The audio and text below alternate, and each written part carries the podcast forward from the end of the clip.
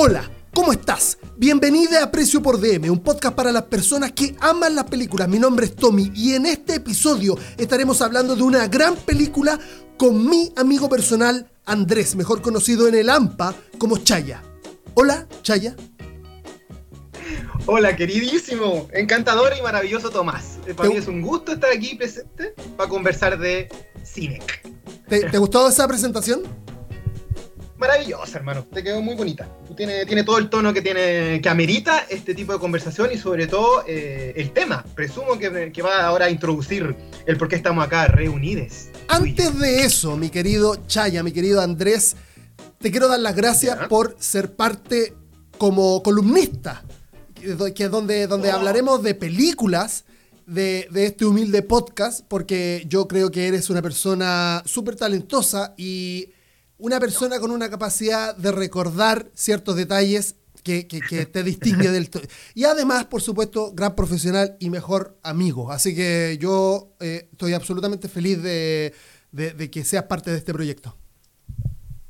Me sumo y también estoy hiper mega encantado. Eh, me, gusta caleta lo que estáis haciendo. Eh, creo que Precio por DM es una iniciativa dinámica súper interesante de conversa, de diálogo y de ejercicio de eh, inspirarse en conversar temas recholos. Y eso a mí siempre me gusta estar en eso. Y más si somos entre amigos, entre hermanos, yo más que feliz, querida. Y más que feliz porque el día de hoy vamos a comenzar con esta sección de películas, no de cine, porque no vamos a, no vamos a expandir el tema a todo lo que tenga que ver, sino que vamos a hablar específicamente de películas, que de hecho, dicho sea de paso, esto, esto es como Ajá. la idea que siempre he tenido para, para una sección de, de, de películas, o se, sí, de sección de películas para un podcast. Lo que ya, yo siempre quise para el gran, el gran programa eh, que va todos los lunes a través de la señal de nerdix.cl, eh, de los peliparlantes, yo siempre pensé que debía hacer eso, tomó otros rumbos naturales, lo cual es hermoso, pero así que eh, claro. en definitiva también soy feliz por eso, porque voy a hablar contigo justamente de esta idea que es hablar de una película en específico y, y todo su y todo su como su, su, armado, todo lo que tenga que ver como con sus conceptos, y seguramente tú tenías ahí, muchos datos eh, con respecto a los actores, por eso que te decía antes, por, la, por, por tu memoria.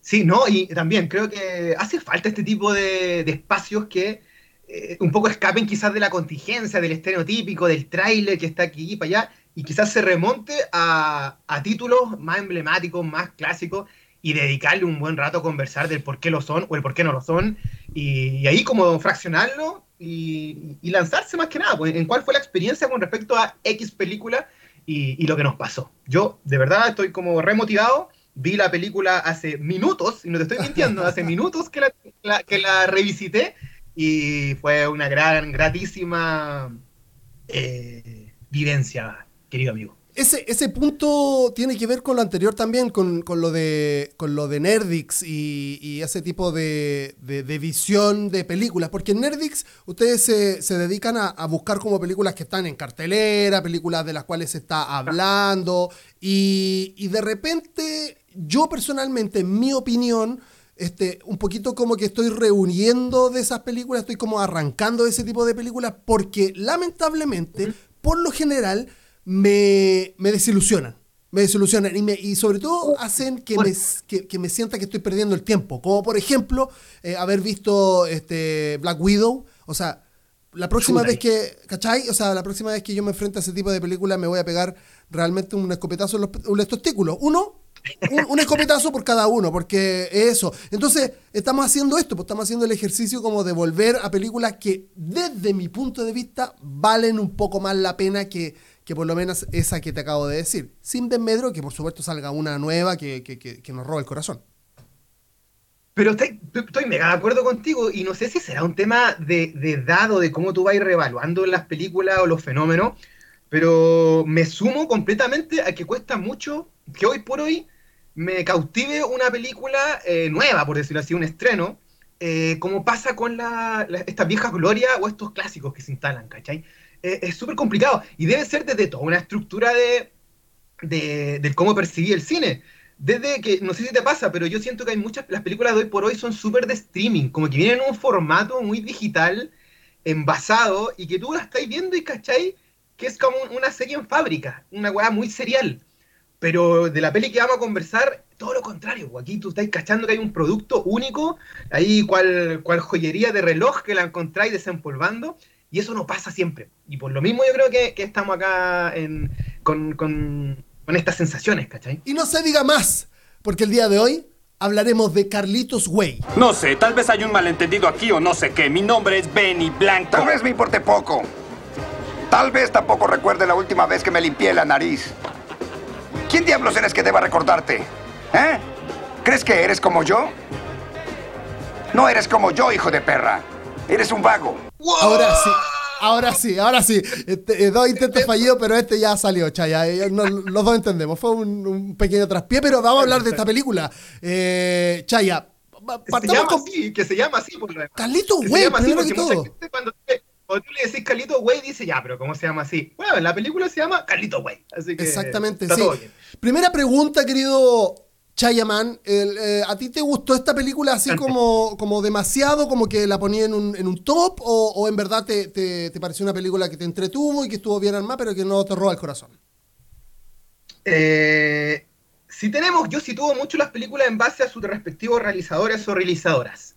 Y en lo personal, para mí, lo que pasa con Carlitos Way, o en, su, o en otro título que, que llegó en su momento por acá, por los 90, Atrapado por su pasado, para mí es la película culmine de.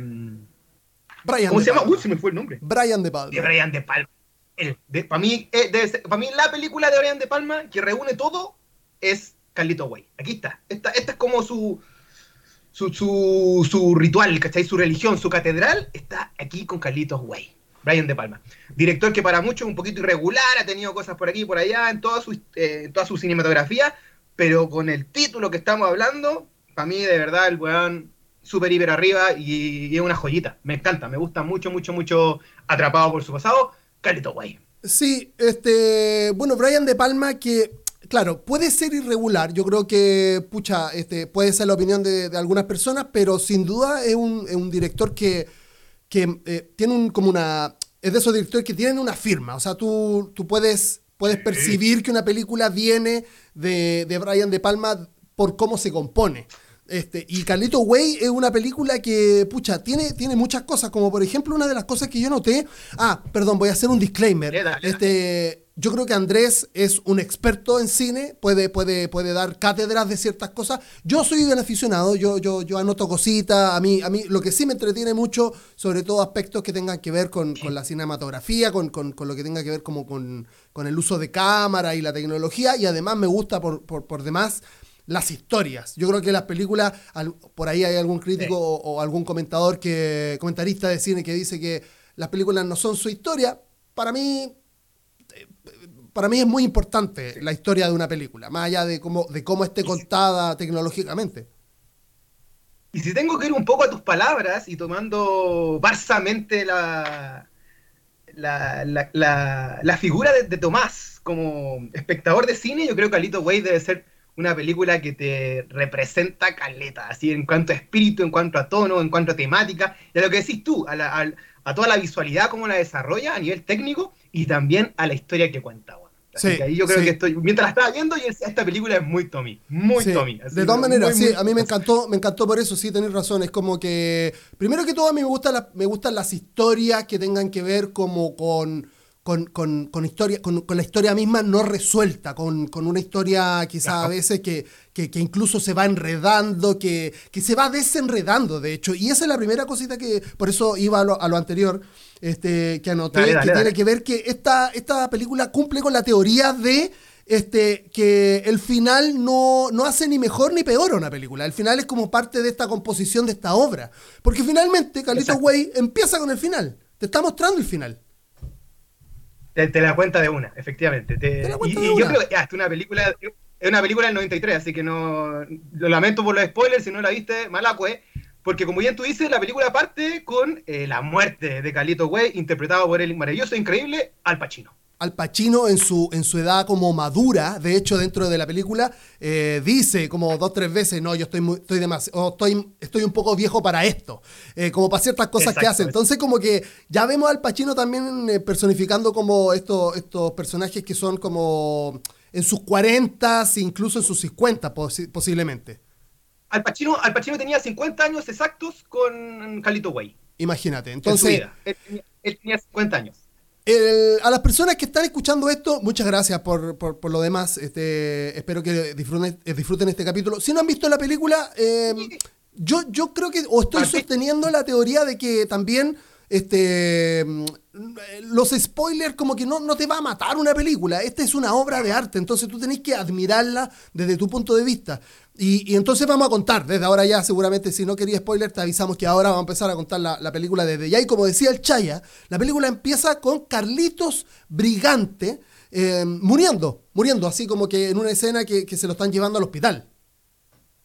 Claro, efectivamente. Y pero que, conforme te vas, viendo el metraje, te das cuenta que también responde a un sueño de un del personaje femenino, que es Gail, eh, que ella había soñado un poco que le, que, había, pasado algo con Carlito. ¿cachai? Y aquí vemos que conecta su sueño, que aparece en la hora y media de la película. Después podemos hablar de cómo, cómo De Palma va estructurando su película en base al minutaje. En la hora y media ella dice, yo soñé tal cosa y es justo el inicio de la película, que es cuando suponemos que al parecer Calito muere. Entonces ahí como que entré a, divagar. ¿Fue un sueño lo que vimos en las primeras escenas? ¿O es verdad efectivamente el cierre de esta historia o el inicio cierre de esta historia? Exacto, exacto. Sobre todo en un primer arco que yo lo denominaría como, como súper de, planteamiento del personaje. O sea, este, como en casi todas las películas, pero digo, eh, es, bastante amplio. ¿Por qué? ¿Por qué, perdón? Porque a continuación de esta escena ya vemos a Carlitos eh, en, un, en un juicio. El loco está en un juicio, se está defendiendo con su abogado, en donde él es súper verborrágico, ¿verdad? Con, ese tono, porque en este, mm, si no me equivoco, es cubano, eh, Carlitos Güey, Carlitos. Él es, él es puertorriqueño. Puertorriqueño, claro. Brigante es puertorriqueño. Claro, puertorriqueño. Entonces él tiene ese tono muy, por supuesto, también relacionado a lo que tiene que ver con Scarface, digamos, con esa, con esa onda del, migrante que, seguramente delinquió Y, que, y, que, y que en esta historia empieza defendiéndose, como saliendo del juicio y ganándolo, ganando el juicio, donde su abogado es nada más que eh, Champagne. Champagne, interpretando al, al judío Kleinfeld, a, a un abogado. Y sí, pues, o sea, eh, mega resumen, eh, Carlito, se supone que Carlito era un mafioso de alta manda, de alta, de alta factura, en temas en tema de heroína, en todo lo que tiene que ver con una zona particular de Nueva York, y él queda preso, pero en, este quedarse preso se supone que tenía como para 25 años, pero en verdad está solo 5, porque como que se rehabilita dentro de la cárcel y, además eh, nunca como que delata a su gente, sino como que él expresa que se fue formando y ya es un hombre de bien y que quiere cambiar su vida. Y un poco, eh, después vamos a ir desglosando el espíritu del film que tiene que ver con eso, con esta segunda oportunidad de buscar un sueño que no tiene vicios, que no tiene males, y se te, y te podía no escapar de tus raíces, ¿cachai? De, de, tus pecados pasados, por decirlo así. Es genial porque creo que para esta película el, tagline podría también ser algo súper clásico como el crimen nunca paga. Este, él, estuvo en eso. Digamos, eh, después salen del juicio, lo ganan, y ahí hay un punto clave donde el abogado em, demandante, digamos, el, del gobierno, este, queda como con el ojo con, con, Carlito y con su abogado porque saben que, saben que algo, algo raro hubo como para salir, como que no deberían haber salido de la cárcel, por lo menos este, este, Al Pacino, ¿no? Eh, Carlito, no debería haber salido de la, de la cárcel. Entonces se queda como con una como con algo ahí, eh, sangre en el ojo, si podemos decirlo en buen chileno. Este, y que tampoco se, se, redimió, y que tampoco se redime, que, efectivamente él va a volver a, los malos tratos, ¿cachai? Él, él, él, está puro mintiendo, él está pegándose los trucos, él la está muleando en esta idea de que está limpio nuevamente, porque claramente quizás próximo él va a volver a ser el Carlito Güey que todos conocemos, ¿cachai? o sea, eso, es lo que, eso es lo que piensa este abogado, porque finalmente, justamente la próxima escena responde lo, mismo que tú estás diciendo, que es como eh, ellos, ellos celebrando en una salsoteca, este, ahí con, un par de, señoritas que lo acompañan, eh, eh, Al Pacino bailando pésimo, latino, y, claro, haciendo un, latino bastante, muy mal latino.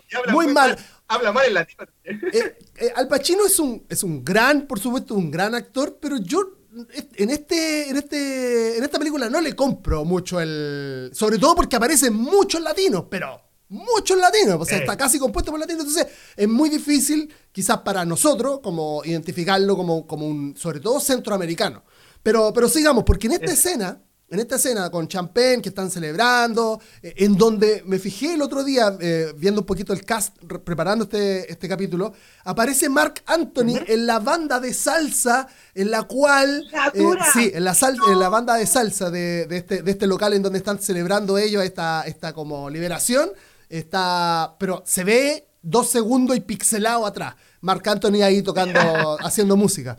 Pero esta escena se trata de Champagne este, diciéndole como, ya, pues, ¿qué onda ahora? ¿Qué vaya a hacer? Mira, yo sabéis que tengo un trabajo, tengo un trabajo para ti, tengo por ahí gente que tiene un local y te quiero ofrecer como un trabajo que, tú lo administres, porque tú eres, a todo esto, bueno, más, más adelante lo vamos a seguir hablando, pero, pero ofreciéndole ese trabajo a un a Carlitos Brigante que es como una leyenda de las calles, pues si realmente el loco controlaba. No, y de inmediato le tira la le tira este speech y con, un enfoque que obviamente yo sé, Carlitos, que tú tampoco te creo que, que, tu sueño es irte a una playa que se llama Paraíso y escaparte y desligarte de todo. Yo de verdad sé que tú querías hacer algo y te tengo una peguita, ¿cachai? Es más o menos lo que decís tú. Es como, ya, seamos sincerémonos. Eh, ¿Qué vayas a hacer ahora? Dime la verdad. Es como, efectivamente, ¿cuál es tu, cuál es tu rollo? Y resulta que Carlito Brigante le dice que no a Champer, le dice que no a. ¿Cómo se llama este? El, el Carl. A Carl. Kingfield. Kingfield. Carl claro. Eh, el judío Kingfield. Exacto, le dice. Le dice que. Mm, le dice que no, le dice que no, ¿sabéis que no? Yo, yo prefiero hacer por la mía porque le dice que tiene como un negocio de, en este paraíso o algo así, tiene como un negocio de venta de autos. Eh, y ahí una, tiene un speech muy bueno porque es como súper, que es como súper ñoño limpiar autos. Claro, de verdad vaya a vender. En verdad es de vender, es de vender autos, pero le dice, eh, mira, yo quiero salirme de todo esto. Y aquí empieza él a redimir, porque como tú decías, nadie le creía. No le creía el, abogado atacante o el, abogado del Estado, no le cree Champagne. Y él le dice, no, yo quiero empezar de cero, quiero empezar bien. Y quiero, sobre todo, David. David se llama el eh, Champagne. Em, le dice, yo no he visto a muchos vendedores de autos muertos últimamente. Por eso, como que tiene un rollo también como con este peligro que tiene el bajo mundo, que tiene el AMPA, en donde él era el rey, o, sea, o, alguien por lo menos que mandaba mucho. Este... No, y, pero también eh, no, dejemos de lado el, otro cuento de Carlitos Way que tiene que ver con la ley de la calle, pero particularmente con el honor y la lealtad a tu amigo o a tus amigos, exactamente. a tu equipo, a tu gente. Porque la, el lazo que tiene con, con Champagne, con Kleinfield, es un poco eso. Es como, eh, vos sois mi amigo, tú me sacaste de la cárcel, me defendiste, apuraste todo. Y yo desde ahora, loco, voy por ti a lo que venga, doy cara a lo que sea. Exacto. Y aquí hay una frase muy notable que, que un poco la que marca la, el pulso de la película. Y es la cita, algo así, la, voy a un poco eh, parafrasear, de que cuando tú le debes un favor a un amigo, es casi como que vaya a recibir una bala es muy fuerte eso. Es como cuando tú, cuando hay un, cuando un amigo, cuando un amigo te pide un favor, lo más seguro es que te va a llegar una bala, ¿cachai? Y ahí, uh, en ese momento, minuto, minuto 5 de la película, ya te está diciendo, hay algo en esta dupla, algo va a pasar, alguno de estos dos se van a ensuciar las manos, ¿cachai? Eso está de tatuaje. No me acordaba, no lo anoté, no lo tengo, se me pasó, eh, porque yo igual estoy, estoy viendo las películas sin subtítulos. Entonces se me, se me pudo haber pasado, pero está de tatuaje. O sea, quiero algo con respecto a eso. Eh, avancemos porque el primer acto también tiene que ver con que después de esta, de esta, de esta celebración, Carlitos Way, Carlitos Brigante, Carlitos Way no, Carlitos Brigante, porque Carlitos Way sería como a la manera de Carlitos. ¿Cachai? Ese sería el título en inglés, digamos. La vida Este- de Carlito, exacto, la forma de ser. Claro, la forma de Carlitos. Este, Carlitos vuelve a la calle. Vuelve a la calle, vuelve al barrio y, y empieza a saludar a todos los a todos lo- lo- los, eh, la- los amigos que quedó atrás, que quedaron atrás antes de, de- de entrar a la cárcel, en donde se encuentra con Luis Guzmán, a.k.a. Pachanga. Pachanga, hermano, qué buen nombre, loco. que es, que es este actor que muchas per- muchas personas lo, lo reconocerán porque es como bien feo. O sea, es latino y feo, medio gordito, moreno, Sí. este, con los ojos bien saltones, cejón, pelo bien oscuro. Eh, seguramente si buscan ahí información de la película lo van a encontrar y lo van a identificar al tiro. Este, y le cuenta que todo cambió. Le cuenta que la calle se puso peligrosa, se puso como que ya no se están respetando los códigos, etcétera, etcétera. Exacto. Que las juventudes no, no, no respetan un poco a, a, a las viejas glorias. a- y, y un, y un punto, un paréntesis. eh, Luis Guzmán, como bien tú decís, debe ser el actor secundario latino por esencia en las películas de drama, de acción, de mafia. De hecho, para la gente que es más cinéfila y le gusta la serie Community, se supone que el único actor que sale de esta universidad falsa que existe en esta comedia es Luis Guzmán. Y es como que todos idolatan a Luis Guzmán. Y como que repiten los diálogos de las películas de Luis Guzmán, puntualmente las de Pachanga en Calito Güey. Es como que de verdad que el tipo se, se realza. ¿En serio? Pero ¿Hacen eso sí, en la serie? Sí, él aparece como haciendo de Luis Guzmán, llegando a esta universidad falsa, toda charcha, donde la gente quiere estudiar y quiere, quiere ser algo, como lo hizo Luis Guzmán, donde incluso tiene una estatua en esta universidad, la estatua de Luis Ah, Guzmán. no tenía idea, no tenía idea. Quiero ver eso, quiero ver eso algún, en algún momento. Este, bueno, y habla con, con Pachanga. Hablamos con- habla con Pachanga, Carlitos, que, que le pregunta qué onda. Y Carlitos también le dice a Pachanga que tú no sé que yo me retiré, yo me voy, yo me estoy yendo. Si en verdad yo vengo aquí como a solucionar un par de cosas, pero me estoy yendo prontamente. Pero antes de irse, Carlitos va a un sector de ahí de, de- eso debe ser Queens, Corona Queens, porque te- está este, está este, ¿cierto? Bronx y todo eso, no sé si queda al mismo tiempo, pero en esa zona, digamos, en la zona feita de Nueva York, este, o peligrosa, o ex peligrosa, ya creo que no es peligrosa. Este, Claro. y, va, y va a hablar como con unos capo mafia, unos capo mafia como, como a saldar cuentas, pero no a saldar cuentas en la mala, sino que el loco llega como a tomarse un- una cerveza y así como, oye, ¿qué onda nosotros? Eh, y ahí ese capo mafia le dice como, no, nosotros te queremos puta dar las gracias porque no, no abriste la boca, era súper fácil que nosotros cayéramos y cuando tú caíste y tú te quedaste callado y la cuestión. ¿Qué onda tú ahora? No, yo me voy también. Y Galito le repite así como, no, yo, Sí, yo ya me retiro, yo me retiro, ¿cierto? Efectivamente, como que Rolando, este, este nuevo gangsta, que, que, que al parecer era una dupla, ellos todavía han sido como la dupla que Claro. había llegado como al gran reinado al cuento, él le dice, como, como tú comentas, eh, no me delataste, yo hoy por hoy soy el puto amo de ahora, y, y ¿qué, qué de mí? po? Así como ya, efectivamente, Claro. ¿qué, qué- qué te tengo que devolver yo? Y, como, y él le dice, hermano, yo estoy limpio, con que me dejís piola, yo estoy todo bien. Me relajo, reitero, quiero viajarme, quiero viajar a, la- a una zona puertorriqueña, en la playita, y ahí en este paraíso, desconectarme de todo, quiero limpiar mis papeles. Eso es todo. Claro. Eh, justamente, y acá este, empieza, creo yo, a- eh, después de esta escena, eh, empieza ya el pasado a, a pedirle como, a pedirle cosas, Carlito, como que el pasado lo agarra y, lo, y como que lo, lo hace retroceder, como que Carlito, por, por muchas instancias en esta película, no puede soltarse de su pasado. Y eso tiene que ver con, con que Carlito se junta con su primo. Se junta con su primo que es más chico Claro. que él. Y se sube a un auto, como que van a una parte, van como se dirigen a un lugar, y, y el primo le dice, Él, oye, él- él- él- Carlito le dice, eh, quiero ir a saludar a tu mamá. Eso. ¿Cachai? Eh, te acompaño. Y en este, en este tránsito de auto, la típica, si esto pasa en la pobla, debe pasar en, en todo tipo de instancias, el, el primo chico le dice, ya, pero ¿me podía acompañar a hacer una diligencia, un trámite? Claro. Y ese trámite, obviamente, bien tránsfugo, pero quiero que me acompañéis porque soy Carlitos Güey, ¿cachai? Quiero llegar contigo, ¿cachai? Quiero llegar con mi tío. Y ahí este otro le dice, eh, puta, yo quiero saludar a tu mamá, pero ya, bueno, si está en el camino, te acompaño. Claro, y ahí claro, claro. empezamos de a poquitito, como bien tú dices, este pasado parece que empieza a aflorar ahí, a, lamentablemente, a expandir sus raíces nuevamente. Claro, y lo dice a regañadientes, así como no, por loco. Más encima que el loco, el, el primo chico va manejando, todo cagado, y está súper feliz porque está al lado de Carlitos, po. Y, y, y de hecho le dice, oye, voy a, voy a hacer una encomienda, y lo que hace es como abrirse la chaqueta y mostrar así como un fajo de billetes en un, en un sobre. Y el otro buen puta, no, pues loco, ¿cómo así esto? Y la cuestión yo no quiero, no me metáis en problemas. Pero vamos, si tú eres Carlito, ¿qué te van a hacer? Vos sois la leyenda, fucking legend. Y bueno, Carlito acepta y llegan a un tugurio en donde hay dos, tres mesas de pool.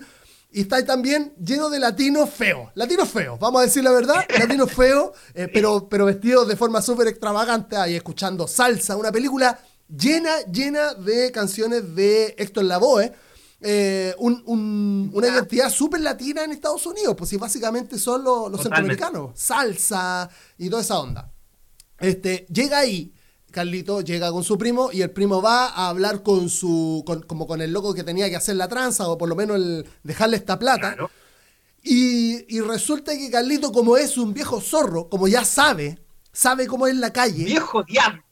Viejo, diablo. El loco llega y mira todo. Y en lo que mira todo, pero y eso, eso es maravilloso, ¿caché? Porque estos chayas justamente es lo que a mí me emocionan eh, de las películas que no pasa ahora aquí, lamentablemente, en, las últimas películas que uno ve, por, por temas de, por miles de temas, no, no, voy a, no, voy a, no voy a indagar en eso, no voy a ahondar en eso, pero en eso que mira todo el lugar, Carlitos ve que hay una puerta en el final que está entreabierta, en donde hay luz, o sea, pasa, hay, hay, hay un patio detrás de esa puerta, y hay, y hay una persona viendo, o sea, se nota. Claro hay una sombra particular y ahí Carlito eh, enfoca la vista y como eh, haciendo referencia a lo que tú comentas de quizás la maestría de, de Palma de trabajar sus cámaras de una manera increíble, hace un zoom a este espacio donde de inmediato te instala de que algo no anda bien y solo Carlitos en ese grupete que está ahí sabe lo que va a pasar. Desde ya, el tipo dice, listo, esto viene, esto va a pasar dijiste algo clave, clave, que es una anotación clave que tenemos que hacer de esta película, que tiene que ver con que esta historia en el macro la cuenta Carlito. Él es el narrador de la película. Sí, mira, total, mira, aquí yo quiero hacer una referencia muy interesante que tiene Carlito Way. Y es que, eh, de hecho, en un momento, eh, el personaje de Al Pacino, Carlitos, eh, se autodefine como una suerte de Humphrey Bogart. Humphrey Bogart es un actor emblemático que siempre se caracterizó por hacer cine negro, que eran las películas de detectives, esta clásica película como media en blanco y negro, muy del detective, que va contando todo lo que pasa. Y ese día entré a la oficina y había una rubia esperándome y entró un tipo y me dijo qué, cuál era el pedido y a quién tenía que investigar. Como tú contáis, Carlitos constantemente en cada ciertos momentos de la historia, él expresa no solamente lo que está sucediendo, sino lo que siente. Y ahí, ah. en este, aquí como que hace una referencia donde bueno, pues tú lo vas a contar ahora, lo que va a pasar, pero él expresa una idea de que el pasado te busca, te persigue, y tú tenés que estar siempre mirando para atrás y correr, y correr, y correr. Exactamente, como que está al acecho, porque en esta escena... Este, mm, lo que pasa es que eh, Carlito ya se dio cuenta de que va a pasar algo, eh, sospechó. Y se empezó a dar cuenta también que la persona que estaba haciendo la tranza con su primo em, también algo se traía. Entonces, este loco prepara em, una intervención en la mesa de pool donde habían dos gángsters que estaban jugando, que lo habían invitado a jugar y Carlito dijo que no, que no estaba ni ahí. Este, de repente le dice Carlito, no, ya yo juego, yo juego, y le hace poner la bola de tal manera em, en la mesa, eh, de tal manera que este, él pudiera con la bola pegarle a uno de los gángsters y así poder como provocar una distracción. Este, al mismo tiempo, que, el, que también vemos que este gángster que está haciendo la tranza con su primo, este, lo está viendo. O sea, se ve también cómo, se ve cómo Carlito se está haciendo el weón, por así decirlo. Carlito ya sabe lo que va a pasar. Entonces él solamente acciona y pone este plan que es como poner la bola delante de uno de los gángsters, como para saber que cuando quede la cagada, pegarle con la bola al gánster que tenía al frente, con el mismo taco pegarle al otro y tratar de robarle la pistola al uno para empezar a disparar, porque era lo que se venía después, balacera total. Eso es, efectivamente. Sí, y, toda esta escena, todo este, este momento está muy bien desarrollado porque vemos como Al Pacino, mientras va ubicando las bolas de billar, empieza a, a, embolarte la perdiz, pues, ¿cachai? Dice, no, esta jugada la hice en tal año, te la voy a enseñar. Genio. Es re simple, es re simple, en verdad esto así. Pero mientras el de reojo va viendo qué ocurre con esta tranza y donde efectivamente el primo tiene una cara de fiambre, de que se lo van a pitear a cerrar. Es terrible. Y, ahí, bueno, eh, tú voy a seguir contando lo, que acontece, ¿cachai? Se lo, se lo pidieron de la peor forma, porque justamente de esa puerta de la cual estábamos todos sospechando que algo iba a pasar, aparece también otro gángster con una cuchilla en la mano y le raja el cogote, le raja el cuello al primo de Carlitos, y ya Carlitos estaba disparando para todos lados y se para eh, disparando y defendiéndose, porque los demás también dispararon parapetándose en uno de los baños, parece como en un cuartito que tenía como este antro, eh, en donde quedó así como alterado, quedó como así, oye, los voy a matar, weones, los voy a, voy a salir. Y no quedaba nadie vivo, en verdad, quedaba uno y después creo que le pone un balazo y, ya. Y, sí, pues, después llega la policía y ahí él limpia la pistola, la bota a la basura y aquí se manda este texto que ya te comenté, que claro lamentablemente la vida siempre, la vida que tuviste, tus pecados te van a perseguir y te van a estar de reojo. Y aquí, y aquí conecta con el espíritu del film, que el espíritu del film habla de que el tiempo pasa, de que tú envejeces, de que, tú no te puedes eh, reformar, sino que como que se te acaba el combustible y tenés que ir cachando cuándo se está acabando el combustible y cómo podías escapar en base a la poca energía que te va quedando. Y, el texto del film siempre tiene ese hálito de que hay, hay, un personaje que se quiere redimir, no puede por su pasado, pero aparte el paso del tiempo, el paso de las cicatrices, de los fantasmas propios personales, se empiezan a apurar de ti, ¿cachai? Ya no es un weón joven, es un loco que está eh, puta, lamentablemente está eh, quemando sus últimos fusiles, po, Claro, claro. Los últimos fusiles como de la juventud ya más en un, en un contexto amplio, digamos. Porque yo creo que a los 50 podéis ser joven, sobre todo ahora, eh, ojalá que a nosotros nos toque, nos toque esa, esa etapa, digamos, porque estamos hablando que esto fue en, el, en el, en el, ¿en qué año? ¿90 y? ¿80 y? ¿Cómo era? La película, la película del 93. 93, 93. O sea, son hace ya por lo menos 20 años. Entonces era otra época. Este, y claro, parece que, parece que este, este como acecho es justamente el, pasado. El pasado es el que va como que tratando de, como de, de, impulsando, de impulsarlo a él a, tener que escapar. Que es lo que te decías tú, básicamente. Este, y, se ve, y se ve como, como Carlito es, es un temple, tiene un temple porque lo que viene es que él va a, a donde el abogado ahora a, a decirles ahí que sí, acepto, acepto, acepto, el, acepto lo que me dijiste. Yo creo un poco movilizado por, esto, por esta cagada que quedó, digamos. Em, pues. eh, fue, fue este hecho el que, el que moviliza, el que dice ahí, ya, mira, fue eh, para ser claro, él fue a la oficina del, de, David, que es, el, su abogado, y le dice, mira, ¿sabes qué? Te acepto el trato, ahí yo voy y no te preocupes porque yo lo, yo lo manejo de ahora en adelante.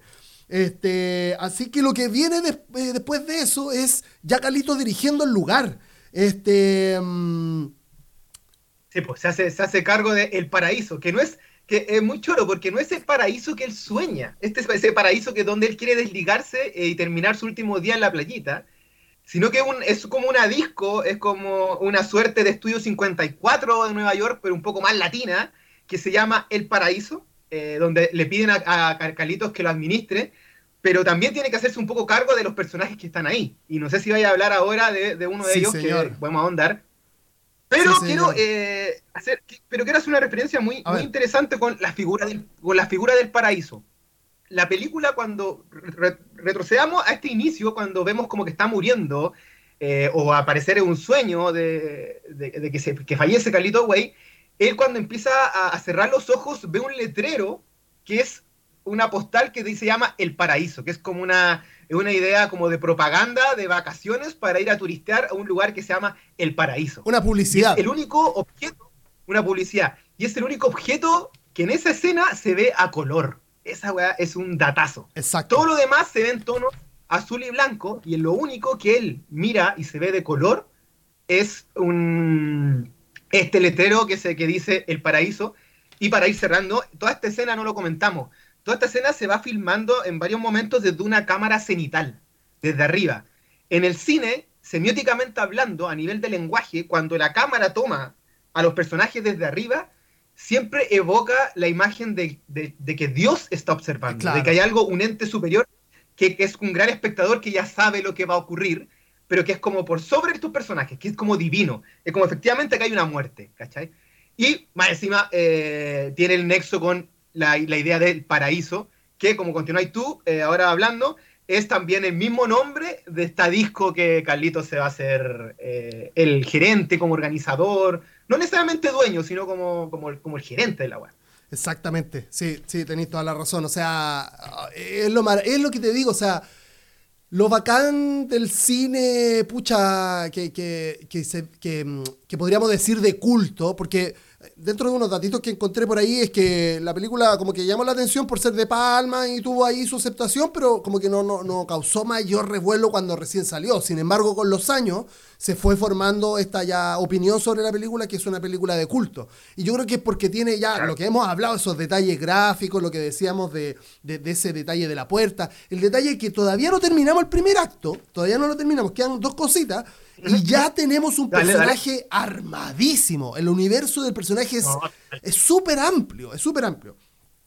Saben, sabemos lo que, lo que hay en su pasado, saben lo que quiere en su futuro, este, sin embargo le están pasando estas cosas esta cosa en el presente, este, y, y, ese tipo de cosas. Por eso digo que, que, es maravilloso como poder percibir esto que no te lo. Que, que, De Palma no se puso delante de la película y dijo, ya, mire chiquillo, esta película se trata de esto, de esto y de esto, sino que este, es algo que tú vas como consumiendo y es muy bonito, digamos, es, es, es, es el arte de, de, de, las películas. Este, ya... Lo, otro, lo, lo sí, adelante, potente, adelante. Lo otro, potente, lo otro potente, Tommy, es que esta película igual, el, el, foco que tiene, el espíritu que tiene, es muy con lo que ocurre con Brian De Palma en, con esta película, puntualmente. ¿Por qué? Porque Brian De Palma hace eh, el 83 Scarface y después le piden hacer 10 años después Carlito Way, que en cierta medida es como un Scarface 2, ¿cachai? Es como un cara cortada 2. Y él dice, ¿sabéis qué? Yo ya no quiero hacer películas de gángster, no quiero hacer películas claro. de mafia. Pero le entregan el guion de, eh, de este texto, de, de, este libro de Edwin Torres, que a todo esto es un juez que escribe dos libros y de, esta, de estos dos libros hace la película Carlito sí, Way. Es en base a dos historias. Eh, sí. pero, al, pero al igual que el espíritu de Carlito Way, que no puede escapar de su pasado, Brian De Palma no puede escapar de sus películas de gángster y le dicen, no, claro, claro, claro.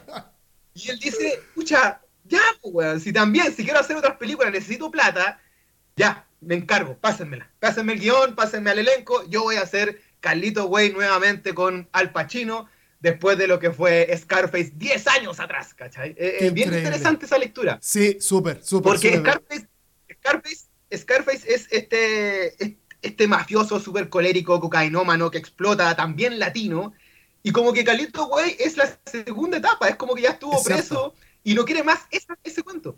Y si retrocedemos un poco más en lo que tiene que ver con la tri trilogía de Al Pacino, de sus tres grandes películas, para muchos y para muchas, 10 años antes de Scarface del 83, el, el 73, él hace Frank Serpico.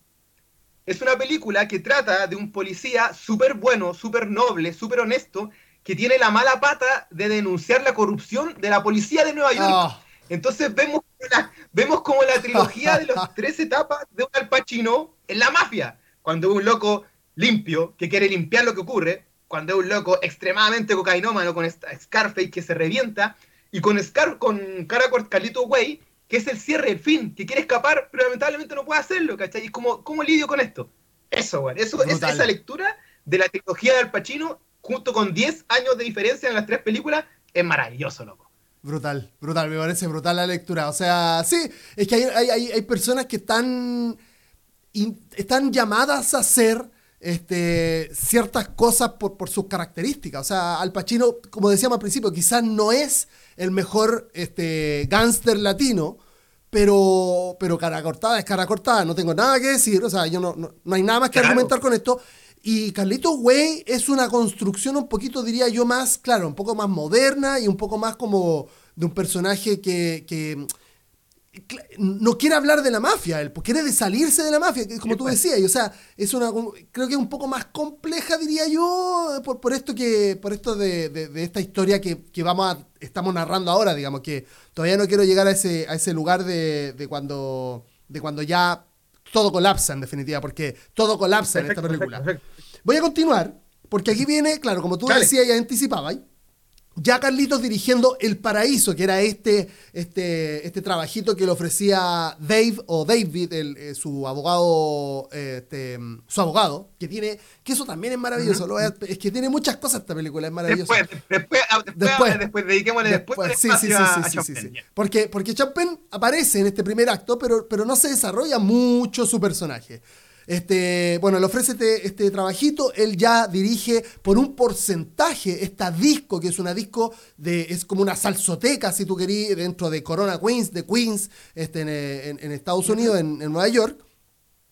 Y tiene este, uno de los primeros problemas que se suscitan en el paraíso es la llegada de un personaje que siempre lo va a encontrar en el AMPA, que es ese, ese, ese loco que quiere como eh, propasarse, que, que, no, le tiene respeto a nada ni nadie, que en este caso estamos hablando de Benny Blanco from the, from the Bronx.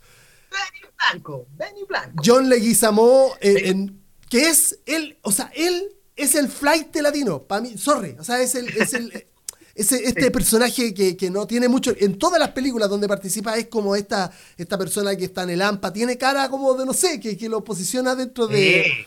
Como con una característica de barrio en, el, en, el, en el AMPA latina. Lo interesante también aquí es que, bueno, de verdad que es como, reiteramos, el atrapado por su pasado colma todo la estructura de la película. Porque yo en Leguizamo también le dicen, oye, vaya a hacer una película con Al Pacino, con Champagne, con Ala, con eh, Grace y con dirigida por Brian De Palma. Pero tenéis que interpretar un mafioso puertorriqueño. Y él dice, no, de nuevo, no, no quiero hacer mafia, no quiero hacer AMPA, ¿cachai? Ya, pero por favor, te prometemos que vas a hacer eh, el guion de tu personaje, el libreto, es libre en tu caso. Simplemente te damos la idea, tú ponle los textos, tú ponle la ropa, tú ponle la perso. Y ahí John Leguizamo dice, perfecto, yo voy a ser Benny Blanco. Incluso Benny Blanco en la época arma un, estereotipo que fue muy de moda, así como en, las fiestas, ponte tú ahí, como los cosplays del momento, de andar al estilo Benny Blanco. Y por último, que es para mí lo más importante que tiene el personaje de John Leguizamo, es que representa la juventud. Él es la sangre joven, la mafia joven, que se enfrenta con esta leyenda, que al parecer se está decayendo, que es un rey que le van a quitar el trono, y que puede ser él también. Pero desde, al principio hay una idea muy de respeto, así como, tómate un copete conmigo, por favor, Carlitos, tú soy todo lo máximo. Y Carlitos le dice, espérate, espérate, espérate. Yo no te conozco, no sé quién eres, vos estás surgiendo, estos cabros chicos se me pasan para la punta, te voy a dejar aquí, te dejo acá, porque tú eres muy chico todavía, no sabes lo que está pasando. Y ahí empieza un otro conflictillo que es muy puntual, reiteramos, con el espíritu de la película de la vida, de su paso, con la vieja gloria versus con una juventud que empieza a aparecer porque te puede quitar el trono. Eso es súper, súper potente. Exactamente, con el respeto, porque nuevamente la historia, este, aquí se nota, este, se, sobrenota el, hecho de, la del hincapié que quieren hacer del, del, subrayado sobre el pasado nuevamente, trayéndole problemas a este, Carlito, porque Carlito se quiere soltar de su pasado, pero como tú decías, la juventud obviamente idolatra a, este, a, este, a esta leyenda de las calles.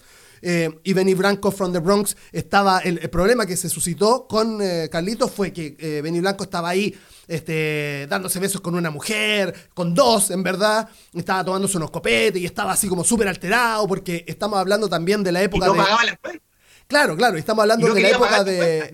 Exactamente, estamos hablando de la época del surgimiento de la cocaína, estaban todos duros como mesa, y él le piden pagar la cuenta, no la paga porque tiene esta, tiene esta falta de respeto con, el lugar, eh, porque se cree. No, no porque se cree, porque justamente como tú decías, era como la estrella en ascenso. Él, él movía ciertos, ciertos rincones de la, de, Lampa. Entonces, este el, mesero va a donde Carlitos le dice, oye, este weón no quiere pagar la mesa, la, cuenta. Tiene que ir Carlitos para allá y em, eh, John Leguizamo le dice, se, da cuenta que es Carlitos y le dice como, oh, disculpa, este, no me di cuenta. toma una mujer del cuello y le dice, ¿tú sabes quién es? Él, mató no sé cuántos weones, movió toda la cosa, que movió todo, eh, lo, lo, tiene como un ídolo. Y ahí, claro, como tú decías, este Carlitos se siente un poco avergonzado incluso, es como, sí, ya, bueno, sí, tranquilo, y le dice, no, lo que pasa es que eh, este, Benny Blanco le dice, lo que pasa es que él me debe plata, así que yo no voy a pagar la cuenta. Y ahí le dice al loco también, lo pone en su lugar y dice, mira, ese loco era el antiguo, era, era el antiguo administrador, ahora soy yo el nuevo, nuevas reglas, todos pagan. Y ahí dice, sí, como no, pam, y le paga el, le paga, el, pega, le paga la cuenta a Carlito y, y marca, como tú decís, ese presente que es como ya el, el primer problema con la mafia real, eh, digamos como de forma más directa, porque lo anterior pasó a ser un lo anterior estamos hablando de la balacera dentro de este tugurio, pasó a ser un Sí, altercado sí. Sin, sin importancia, como que quedó ahí nomás, pero que a él lo movió dentro, Claro. como en su interior y lo llevó a esto, digamos, que es como esta, mm, esta, esta- este problema dentro de- del paraíso. Y quiero solamente eh, terminar de, de, de contar este primer acto que termina a, a él, ya como superando el altercado. Este, viendo, él de repente se sienta en una mesa y bueno, ya está como un poco más contento, empieza a ganar plata y empieza como a estar más estable, estoy hablando de Carlitos, dentro del paraíso, después de este problema con Benny Blanco, from the Bronx, y, y de repente en una noche ve a una flaca. Ve una flaca que se pone a bailar con un loco, que, que de repente, no sé, él, en en hasta el momento hem- hemos hablado solamente de sus problemas, pero eh, el director no ha hablado todavía del amor, que es, otro, es otra parte del universo del personaje. Obvio. Y ahí eh, Carlitos queda pero absolutamente eh, obnubilado con la presencia de Penélope Ann Miller, Miller, sí, que es Pero gay. espera, sí. Claro. O sea, hay, hay- hay dos cositas que hay que añadir que son súper importantes. Una tiene que ver con la cultura pop latina. Y es que al personaje que. El personaje que le debe plata a Benny Blanco y que era el antiguo dueño de esta disco Lo pasé por alto. es Jorge por. Porcel. Jorge Porcel, para la gente que nos está viendo y nos está escuchando, era un emblemático comediante eh, picaresque, súper hoy por hoy funado, del humor latinoamericano, pero sobre todo, sobre todo argentino. Era un gordo gigante que hacía mucha comedia, eh, como una suerte de Ernesto Belloni acá en Chile, pero en los años 70, 80, y él interpreta a Sasso, que es un, eh, eh, una- un argentino eh, radicado como en, en- en este Nueva York, que también tiene un poco de magia. Igual es interesante dar esta data porque es choro, tú lo dijiste a inicio de, de esta conversa, que el elenco de Calito Way es súper latino y tener a Jorge Porcel ahí eh, eh, emblemático, ¿cachai? Y ahora, con respecto a, a- a la figura de Penélope Ann Miller, eh, que es su personaje de Gale, hay algo bien choro porque en esta escena él ve a una rubia que se parece a ella. No es ella Cierto, bailando, es una cierto, rubia cierto, que cierto. parece. Y esta chica está bailando en el medio de la disco, vestida de blanco, y él al tiro empieza nuevamente este narrador omnisciente que es él hablando un monólogo, donde dice, me acuerdo al verla de inmediato, me acuerdo de tal persona, tal mujer, que es como la única que he amado y que tuve que cortar con ella porque no iba a estar preso, ¿cachai? Era como la vida nos separó. Y aquí empieza el segundo arco que tiene que ver con la figura de eh, Gail, Penelope Ann Miller, que tenemos que hacer, obviamente aquí tiene que haber un, un- link, no- yo no creo que este, este dato sea gratuito, pero el personaje de Gail, de esta rubia bailarina, es súper símil al personaje de Michelle Pfeiffer en Cara Cortada, de esta otra rubia que también le robaba el corazón a Cara Cortada, y que era, salvo que es otro tipo de personalidad, la otra es mucho más femme fatal, ¿cachai? Mucho más chora, mucho más mafia, pero también estamos hablando de que al parecer a los latinos les gusta la rubia, totalmente, y, y como que tienen esta idolatría y este amor platónico, pero también eh, muy sexual, vivo, por este tipo de personaje. Y es, y es bacán, y aquí podemos ir conversando de, de- de lo que pasa con, con Gale, ¿cachai? Claro, lo- igual yo creo que esa construcción es un poco antigua, es como lo que pasaba con, claro, eh, Michelle Eh. Pfeiffer y todo. Sí, pues los 90 era como las rubias eran el, el ideal de, de- de los latinos, este, la- las modelos eran rubias, todas las minas eran rubias, entonces, y era parece a quien, a quien había que, a, a quien había que, que- que mirar para ver belleza, digamos, en esa construcción. Y me parece que, este, bueno, el amor, llevar al balance, bueno, eh, sí, con respecto a lo que No, dijiste no vamos a hablar de la escena, no vamos a hablar de la escena de sexo de ellos. La escena de sexo de ellos. Dame un segundo, que me quedé con una idea de, eh, claro, que esa- Ya, ya, esa- perdón, disculpa. esas dos minas eh, en estas dos películas como que son arrastradas al- a, los problemas de, de- de- sus amores, digamos. Eh,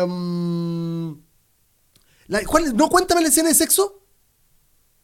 Ya, es que mira, primero yo quiero hablar, me voy a enfocar a unas poquitas palabras de lo que tiene que ver con el personaje de Gale. Gale, si lo que representa Carlitos Way es esta utopía, este sueño por lograr el paraíso, que parece muy lejano, muy idílico, el caso de Gale es todo lo contrario. Gale es el personaje que aterriza. Ese es el personaje real de la película. Ella representa como la realidad que es súper pesimista. Es como, weón, es obvio que tú vayas a volver a caer, es obvio que te vas a ir, es obvio que te puedes morir. Yo, y, ella tiene este sueño que es súper vago, pero dice, no, y lo dice, dice, yo soy pesimista, no, no puedo soñar más allá de esto. Y me quiero ir a la escena puntual de sexo, porque debe ser una de las mejores escenas eh, del cine de lo que tiene que ver con, como con el acto del amor. Y es cuando él, él, él, la va a buscar a la casa, no sé si te acordáis, y la puerta está cerrada con pestigos. Pero, pero falta un montón para eso. Ah, ya, ya, disculpa, disculpa. Falta un montón. No, no, me adelanto. Termino con el tema de... Termino con, con algo súper importante que ya lo dijimos y lo hemos retomado constantemente, porque ella le, ella le dice al Pacino, al personaje del Pacino, de que está, de que ya no es la de antes, que está viviendo en otras cosas, que ahora es como una actriz de Broadway, está haciendo, está, en otra parte, está en otra fase. Pero parece que efectivamente ella tampoco ha dejado su pasado y tampoco ha dejado cuál era su pega anterior, ¿cachai? Por eso lo, lo, lo, bien tú decís, como que igual estos personajes se arrastran constantemente a estos vicios que, que los manejaron y que los tienen atrapados. Y que, y, que dice, y que dice mucho de que quizás, claro, Carlito Brigante tenía un pasado súper oscuro o sucio y, y, capaz que ella tampoco era de, voy a ponerlo muy entre comillas, ya en esa época, en esos contextos, muy de estribos limpios, o sea, la loca no era arquitecta. Claro. ¿Cachai? Más adelante lo vamos a ver. Pero, pero va a ser un resumen ese es el primer acto que yo identifiqué. Estamos hablando de una persona que quiere reencontrarse como con la vida, quiere dejar atrás su pasado, pero el pasado ya, o sea, estamos... Y ella misma, nuevamente, otra persona que no confía en que él pueda o quiera salir de su pasado. o sea, todo el mundo le dice a Carlitos que no, que, no puede eh, dejar de ser lo que es en realidad, que es una persona que, está dentro de la mafia. Primer acto. De edad, y por eso te digo, por, ¿por qué es bonito este tipo de películas? Porque imagínate todo lo que hemos hablado, y esto pasa en 40 minutos, 35 minutos, una cosa así, un poquito más, un poquito menos. Entonces te, da todo lo que venga ahora es lo que le pueda pasar a Carlito y a todo, esto, a todo su entorno. No tienen nada más que contar. ¿Cachai? Esa ya, ya está. Y lo que pasa es algo que viene, pero que es maravilloso, porque digo, estamos hablando de todo lo que le pasa a Carlos y su entorno, y lo primero que viene en, el primer en la primera escena del segundo acto es a Dave este, yendo a ver a un preso que, está como en Alcatraz. Nada que ver, O sea, totalmente fuera de la historia. Y pasé en la corta, eh, este, este, este preso parece que era algo así como alguien que tenía que ir a ver porque no era, era como su defendido, pero era como a la fuerza, no había como mucha como muchas ganas de ir a tratar a este loco, un preso que es grande, un señor gordo que, que, tosía constantemente, italiano, italiano, italoamericano, italoamericano, que, o sea, era muchísimo más mafioso que Carlito este, en términos de visuales, y, y le dice, mira ya, ¿qué necesitáis? Que esto que el otro le dice Dave, y, y, el, y el preso le dice, vos me tenéis que sacar de acá. Vos me tenéis que ayudar a salir de esta. yo no quiero que me, gane el juicio. Vos me vais a ayudar a escapar de aquí y yo te voy a decir cómo. Veía ese fuelle que está, eh, ese muelle que está ahí, es como de esta es boya, de esta boya. ¿Veis esa boya que está ahí? Yo el sábado tanto, de tal mes, de tal, eh, de tal día, a tal hora voy a estar ahí esperándote. Yo ya tengo un bote listo con otro loco que te va a ir a buscar y vos me tenéis que venir a rescatar. No, no, no, tenéis que venir si no te mato. Y aparte vos ya recibiste plata, porque parece que a Dave le habían pasado un millón de dólares por, por, por, por otros conceptos. Efectivamente. Efectivamente. Entonces este, este, este, este preso le dice, eh, tu pago va a ser ese millón de dólares. O sea, ya agarraste esa plata, entonces ahora vos me tenéis que ayudar a salir. ¿Cuál, ¿Qué es lo choro, Tommy? Y es que si nos vamos, vuelvo, ya dijimos que Brian De Palma estructura, esta película la estructura muy en, los tiempos.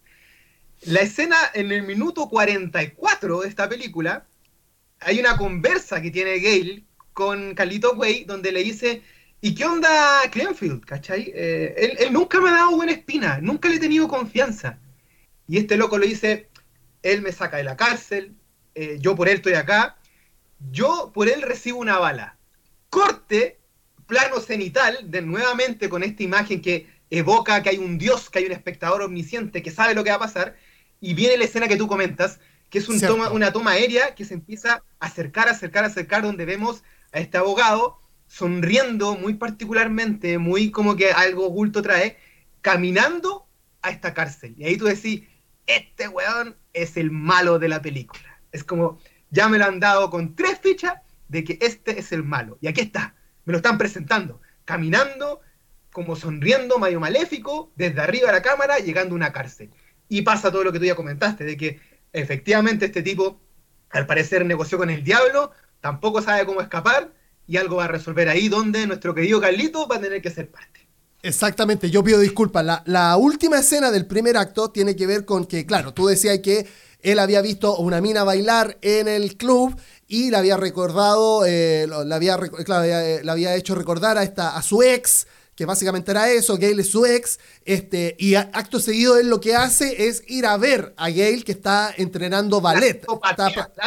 psicopatea, psicopatea mal, porque aparte él va a buscarla a un, día de lluvia, que, ese, montaje, esa escena es brutal, porque digo, es un día de lluvia real en Nueva York y hacen unas tomas genial, amplias de, la calle, de calles de Nueva York, en donde se mira siempre como desde el techo, que él va como, va a un edificio a tratar de entrar, no puede, y él va a ese mismo edificio donde se está viendo la escena a espiar a la ex como para ver qué estaba haciendo y efectivamente la ex estaba, estaba practicando ballet porque eso era lo que hacía en eh, parte de su tiempo y después la sale y la intercepta.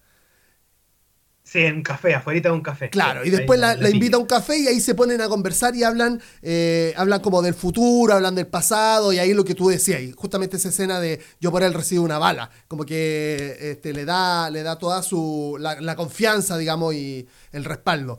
Después lo que acabo de decir, y claro, con, esa, con ese detalle de él, eh, de este de David eh, entrando a la, cárcel, a, la, a la cárcel como con una idea en mente y saliendo mal, vomitando, porque se dio cuenta que se metió en un lío tremendo. Cagó, claro. Y, acá hay una cosita... también, te da la información de que este italiano al parecer es muy enfermizo. Parece que tiene como una, no sé si cáncer, pero está como medio mal porque en esta conversa que tiene con Claimfleet, está todo el rato tosiendo. Eso, eso, estos pequeños tips son súper interesantes de cómo se va construyendo eh, eh, lo que viene, ¿cachai? De, cómo podemos escapar, cómo Galito Güey quizás va a escapar de todo este cuento. Claro. Continúa, porfa, Tommy. A mí me llama mucho la atención esto que empieza a, a suscitarse con respecto al personaje de David, que es justamente una como un movimiento eh, con sincronía con lo que le está pasando a Carlos, a Carlito, porque Carlito quiere salir de su pasado, quiere salir de Lampa, y Dave se está metiendo. Porque Dave, eh, eh, eh, Dave estaba fuera en un abogado, y un abogado que le iba súper bien gracias a muchos clientes que le daba Carlito. O sea, estamos hablando de un buen con plata, no era necesario, judío, este, tenía un, bueno, sí, tenía una, una tremenda oficina, buenos clientes, no era necesario pero poco a poco se va metiendo con este tipo de problema, como que te, lo acabo de explicar, dentro del mundo de Lampa, haciendo como un reloj. O sea, este, quiere salir Carlito y él va entrando, va entrando, va entrando, y eso va a marcar el futuro de la película. Sigamos. Y, también, te muestra que eh, también te, muestra que es un tipo que se está metiendo en las drogas también, po. Exacto. Que, que jala constantemente, ¿cachai? Que no solamente está haciendo turbio en sus negocios, sino que aparte eh, mentalmente y físicamente se está deteriorando y te lo va mostrando, como pasa de estar muy peinadito de lentes, corbata, a de a poco sudado, chascón, en el nervioso, más... Absolutamente. Resulta que después de esto, el. Claro, justamente porque la escena que viene después es él pegándose tres escopetazos, clac, clac, clac, este, tomando cocaína en su oficina, tomando whisky, nervioso, por supuesto, porque eh, eso es lo que pasa con las drogas, digamos, y, el, y la mafia, porque hay, hay, hay, momentos de, problemas, eh, momentos de angustia, y él, eh, básicamente, para un poco lidiar con eso, consume este tipo de, de sustancias. Y este, para remate, llega, lo visita, porque andaba en el barrio, el, abogado este, atacante del primer juicio con, con Carlito, del, del, primer acto, digamos. Llega a hablar con él. El que lo anda buscando. Claro, habíamos dicho que, quedó como con algo en el ojo, quedó como cachudo ese, ese, ese abogado, y, llega a decirle, mira Dave, este, no, podéis, no podéis seguir este, eludiendo tu pasado, de hecho. Algo así le dice, como no, no podéis seguir como arrancando. Y el loco así como, ah, sí, ¿por qué? Corta la escena. No, no, no, hay una conversación privada entre ellos dos. No me acordaba de eso, tenías razón. Ah, ya, y ahora ya conecto con qué va a pasar. Claro, pero llega hasta duro, Dave se pone en su. Sí, dime qué. Sí, dime qué pasa, dime qué pasa, no, no, hay, no, hay, ningún problema, dime qué pasa. Mira, Dave, este, andaba por el barrio, pero me gustaría decirte que en verdad no, no, no siguiera ahí como huyendo de tu pasado. Ya llegó el momento como de afrontar las cosas, una cosa así. ¿Cachai? Eh, algo parecido a eso. y el loco le dice, ah, no, de hecho es, chistoso porque Dave le dice, Chappelle le dice, Tatán, tatán. Ya, pues, a ver, dime. ¿Cachai? Le tiene como ese, como un, rollo medio cinematográfico también ahí. Este. Mm, entonces, el abogado de juicio contra Champel estuvo nominado al Oscar por esta película, por este papel. ¿En serio? Eh, claro. lo mismo que. Sí, lo mismo que Penelope Ann Miller por el personaje de Gale también estuvo nominado al Oscar. Son los únicos dos de, que estuvieron nominados en, su momento. Y para cerrar con Champagne eh, él no había tenido muy buena experiencia con Brian De Palma, porque como que no se topaban, chocaban mucho en la manera de actuar, ¿Ah, de, dirigirse y accionar. Porque igual Champagne, en esta época, año 93, igual ya tenía un bagaje y era Champagne. Claro. Y de hecho, él, eh, él dice, ya, eh, mándenme el guion, me interesa, pero yo quiero estar en esta película puntualmente porque es mi oportunidad para compartir roles con Al Pacino. ¿Cachai? Así que oh. Si es necesario que me, si es necesario que me afee, porque acá sale incluso medio pelado, es como otro champén que está en su mejor momento, así, era como un, ahí yo creo que estaba pololeando con Madonna, full, full tonificado, musculoso, mino de la época, y aquí se afea totalmente para el personaje, porque él quería sí o sí actuar con Al Pacino, y él por eso acepta eh, la pega de estar con Brian De Palma, que siempre se chocaban mucho, como que Brian De Palma le decía, haz esto, lo hacía, lo hacía súper bien, pero Champel decía, lo quiero hacer de nuevo, creo que puede ser mejor, metámosle esto, y era como, ahí tenían como, como ruidos, como ripios constantemente entre el director y, Se obsesionaba un poco, digamos, con, con, la forma de hacerlo. Pero bueno, yo creo que valió la pena, por lo menos en esta película, porque era necesario lo que, insisto, lo que, lo que acabo de decir, cómo él se va, y lo que decís tú también, se va deteriorando con el paso de la película. O sea, él se va convirtiendo en un mafioso. Este, y bueno, no, no, quiero seguir porque em, pasan muchas cosas con él ya en, el, desarrollo, en este segundo acto. Este, em, volvemos a Carlitos, ya eh, nuevamente este, controlando lo que pasaba en el paraíso. Y acá viene a algo que, a, mí me pareció maravilloso y junto con la actuación de Champagne, este, yo creo que incluso la mejor, más allá de que la Champagne es muy buena, o sea, es, el, es el core de la película que es, este, mm, llega, llega Carlitos al paraíso y le dicen, Carlitos tenía una, visita en tu oficina, porque Carlitos tenía una oficina en el segundo piso de esta disco. Él entra y era, era su, su viejo amigo eh, Lalín. Que nombre, aparte, nombre es que son buenos. Pachanga, Pachanga, po, weón. Lalín, Benny Blanco. Sasso, Sasso, y ahora Lalín. Este, son, son buenos nombres, pues buenos nombres de, de, centroamericano y todo eso. Que no es otro que Vigo Mortensen. Vigo Mortensen, ya, ya y, y, ahí tiene como. Hay, y hay como un mini. Hay aquí es muy interesante porque la película, el único instante en que se remonta al pasado, a una imagen, a una escena del pasado, de un pasado glorioso, es ahora cuando vemos a Al Pacino entrando como con otra ropa, mucho más colorido, como con tres chiquillas, saluda a Vigo Mortensen, el personaje de Lalín, y él dice, Lalín era el más mino, era un weón hermoso, pintoso, galán, que manejaba todo el tema como quizás de las chiquillas, como el tema de la prostitución, y, y ahora me acaban de decir que parece que algo le pasó, algo, algo ya no es el de antes. Y ahí continúa tu curva. Exacto. Bueno, ese relato se lo da Pachanga al principio, cuando él vuelve a las calles y le dice, ¿te acordáis de Lalín? Sí, Lalín. Bueno, le pegaron un tiro, bueno, ahora está en silla de ruedas. Y justamente es Lalín quien visita a, Carlitos en su oficina en el paraíso como para pedirle ayuda, como para decirle, mira, weón, puta, sabes que estoy así, este, y la cuestión, y, pero estamos hablando de un personaje, imagínense las personas que están escuchando esto, a Vigo Mortensen, joven, blanco, hablando muy buen eh, puertorriqueño, eh, eh, algo así como... como Spanglish, Spanglish, como Spanglish exacto, exacto. Este, y si no me equivoco, él le dice. Y le ofrece. Ah, claro. Y eh, llega la Lin, que es este Vigo Mortensen, sucio, sucio, en silla de ruedas. Sucio. Cochino, pero la ropa asquerosa, weón. Tomando. La, camisa, todo sucio. Tomando merca ahí delante de él, así como que. De hecho, le dice, ¿querés un pasocito? Le sale súper bien. Le dice. Eh, la Lin le dice a Carlito.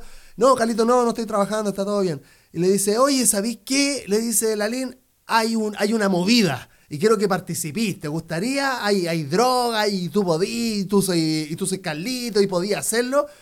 Y Carlito le empieza a decir, no, loco, yo estoy aquí ahora, yo estoy bien, y la cuestión, pero dice, no, pero tú soy Carlito, tienes que participar, tienes que participar. Le insiste mucho, y de pronto, este, Carlitos con, parece que, no, no, recuerdo bien si fue con una cuchilla o algo así, le abre la camisa, le abre la camisa y la Lin estaba grabando todo lo que estaban conversando, que es otra, que no es otra cosa que, claro, estaba wired, como dicen los gringos, estaba cableado para básicamente inculpar o, tratar de meter a Carlitos dentro de algún tipo de, como decía, de mm, algún tipo de, tranza ilegal para que Carlitos vuelva a la, cárcel. Todo esto orquestado por eh, la DEA. ¿Cachai? Eh, por, el abogado, por el abogado que sale al inicio de la película y después sale conversando con el otro abogado, con Clenfield, con Champagne, que es como un abogado que al parecer está persiguiendo sí o sí a Carlito Güey y que lo quiere ensuciar para volver a meterlo preso, ¿cachai? Exactamente. Eh, paréntesis para la gente, porque capaz que la gente no lo sepa.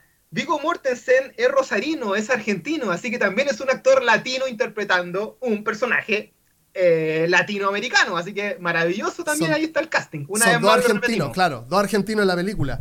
Este, y en esta, aquí empieza ya yo creo como el, cuesta abajo de la película, o de, para, para, para Carlitos por lo menos. Este, bueno, Carlito le dice, vos soy un weón maricón, vos, vos, vos deberíais, vos erais mi hermano, erais de la calle y ahora me estáis inculpando, soy la peor basura, la peor lacra. Le tira como todo este speech de lo que es realmente Carlitos, que es una persona con mucho honor. O sea, Carlitos no te va a cagar jamás. O sea, él puede ir a la cárcel o puede, como tú decías anteriormente, recibir una, una bala.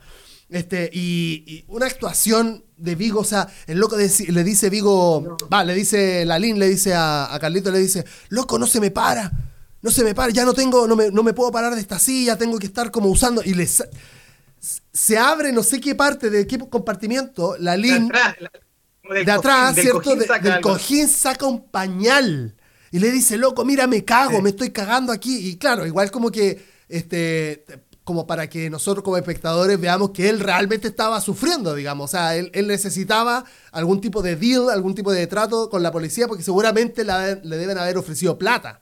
Pero Carlito le deja, le deja claro que con la, con la familia no se juega. O sea, no, por más plata que te ofrezcan, tú no podís traicionar a tu, a tu familia, que es básicamente la familia de la calle.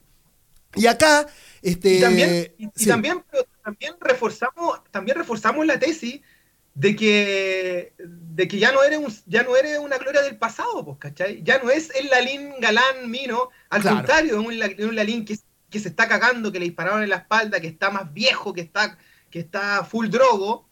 Y, y en un momento, incluso eh, en este ataque de cuando lo descubre que lo está grabando, eh, Lalín le dice, mátame, así como, porfa, mátame. Ah, claro, claro, claro, claro, no puedo, no puedo más. Es como, ya estoy en la caca, mátame, por favor, me salváis y me matáis. Así, hazlo, hazlo tú, así como tú tenés que ser.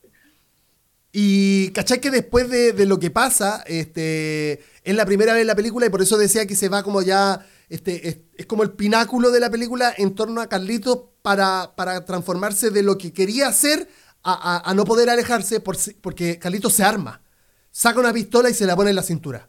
Porque ya sabe que lo están buscando. En especial, como tú decías, y el, abogado em, el abogado querellante de, que lo anda buscando. Ya sabe que lo está buscando. Y para eso, él inmediatamente va donde eh, David, su abogado, a su apartamento, que es un departamento increíble que da a, a- tiene como eh, vista al- al- a uno de los puentes de, de- de Nueva York. Brutal. parece que el puente Brooklyn o el de Williamsburg, uno de los dos debe Claro. ser. En donde los dos ya tienen tremendos problemas, porque Carlito le viene diciendo, oye, weón, me están persiguiendo nuevamente, y hace algo, y, y Champagne no le dice nada. Y, y es muy raro, porque este, David le dice, como que recibe la información, y es como, ya, sí, ok, este, ya, yo, no, no te preocupes, yo te soluciono el problema, pero necesito que vayamos a un carrete. Necesitamos que, vaya, necesitamos que vayamos a una... Tenéis que ir a una fiesta, sí o sí. Y el loco, ¿pero por qué? Sí, no? sí. Necesito que vaya a una fiesta. Eh, ya, le dice, ya, no hay problema, voy. Y como que queda eso, digamos, queda como... Queda, queda como en el aire lo que van diciendo y, y como que es como, es como un, un- un lazo que hace entre los dos problemas, pero uno no teniendo tanta información como el otro, digamos. Porque como te digo, o sea, Carlito le dice que lo están persiguiendo. Se de- es, es, eh, básicamente es eh, sincero y el otro no. Eh, Sí, aquí, la, aquí la yenga de Frentón, aquí la, aquí la yenga de Frentón claro, empieza a tambalear. claro, Aquí- claro, claro. Aquí empezamos a mucho. Algo viene, algo viene, algo viene. Este, y, y se sigue moviendo ahora, incluso para Carlitos, pero ya de forma más personal, porque lo que viene es que Carlitos, después de esta conversación, se va a un puticlub, va a un puticlub, este, y por sorpresa, por sorpresa, No, pero, pero espera, no por cualquier puticlub. Porque él salva a Lalín porque Lalín le dice, oye, el otro día vi a una rubia que parece que era tu mina, parece que era tu polola. razón, po, weón, tenés razón, Y claro. Carlito, y Carlito, y ahí Carlito, y Carlito le dice, no creo, si ella ahora es una actriz de Broadway, Claro, otras claro. cosas. No, no, hermano, si yo la vi bailando, yo la vi de striptease en tal parte. Como la ¿Estás canción, yo la vi bailando. Sí. La conocí bailando. Claro, ¿y cuándo? cu- Y ahí, ¿cuándo y dónde? Puta, en tal parte, tal fecha. Ah, y ahí empieza también la obsesión de Carlito Way, que es claramente esta chiquilla. Y aquí conectamos con lo que tú dices, que va a este puticlub a ver qué onda. a ver qué onda y se la encuentra. Se la encuentra eh, ella bailando con, con otras mujeres haciendo su dinero en un, en un puticlub clásico de Estados Unidos. Y eh, básicamente él al principio se sorprende, pero no se hace mayor drama. Tampoco es como que, oye, no, ¿cómo se te ocurre la weá? Este, y, y admira un, un- un- un baile que ella hace, como que ella también se, ella lo ve y se, se, se pone blanca. eh, pero después como que entran en claro. confianza y hacen como un tipo de comunicación como que se aceptan finalmente. Este, porque claro, o sea, también Carlito no podía no aceptar que ella trabajara en un puticlub, si básicamente él era el capo mafia más grande de, de- una época, entonces tampoco él como que tenía mucho el Claro. limpio, digamos. La conoció así y ella le, ella le recalca, le dice, mira, yo trabajo en esto por las lucas, pero también tengo mi otro trabajo. Claro. Pero ahí te da, ahí te da una vez más, una vez más, se remarca el tema de que tu pasado no te suelta. Y ella tampoco puede salir de lo que había sido la anterior Gail, ¿cachai? Brutal. Eh, eh, yo creo que aquí nuevamente hablamos de Gale, nuevamente hablamos como de, de, de- de este- de estos encuentros que tiene Al Pacino con esta flaca, con su ex, pero yo en la película este, encuentro como que el personaje con Gale es como un apalancamiento, ¿cachai? Porque no... No, no sé si tiene que ver mucho con ella, eh, la historia, eh, eh, la médula de la historia, digamos, así como directamente con ella. Pasan cosas relacionadas a ella, pero no debido a ella. Entonces, como que cada cierto tiempo, ya, ya, Ya, vimos en el primer ya. acto, como que va pincelando con ella, porque va como, con- eh, creo que sirve como para construir el personaje de, de, de Carlitos. Lo, lo construye con respecto a que Perfecto. le, le da, le da como, le da como este, ¿cómo decirlo? Le- lo hace más humano. Lo hace humano a Carlito. Lo hace, Sí, lo hace separarse incluso, o lo hace querer separarse de su pasado y, y se agarra de ella para decir, no, este, tengamos un futuro juntos incluso. De hecho, claro, quizás el concepto no es que sea más humano, es, es- es- es más terrible aún, o más triste. Es que lo hace más fantasioso. Es como, podemos salir de todo esto juntos. Tú eres mi le- camino, ¿cachai? Yo le creía a Carlito, Y yo le creo a Carlito. y Yo le creo a Carlos, yo quiero y, que... y ahí, como, y ahí como que, ahí como que ambos se creen igual, así como, ya, tú estás cambiado, yo estoy cambiada. Claro. Efectivamente, de, de verdad, podemos salir de esto y que, y que el cuento sea mucho más Disney en un futuro. y Claro, lo logremos. claro, y ahí claro. como que, sí, vamos, vamos. Sobre todo, sobre todo con que Carlito no estaba ganando poca plata en el club porque estaba ganando buena plata. De hecho, parte de la película y sus relatos y, y parte de, de ciertas escenas son de él guardando plata en la caja fuerte, contándola, así como Exacto, ya. Creo que él tenía como una meta de 45 mil dólares, que será mucha plata para la época.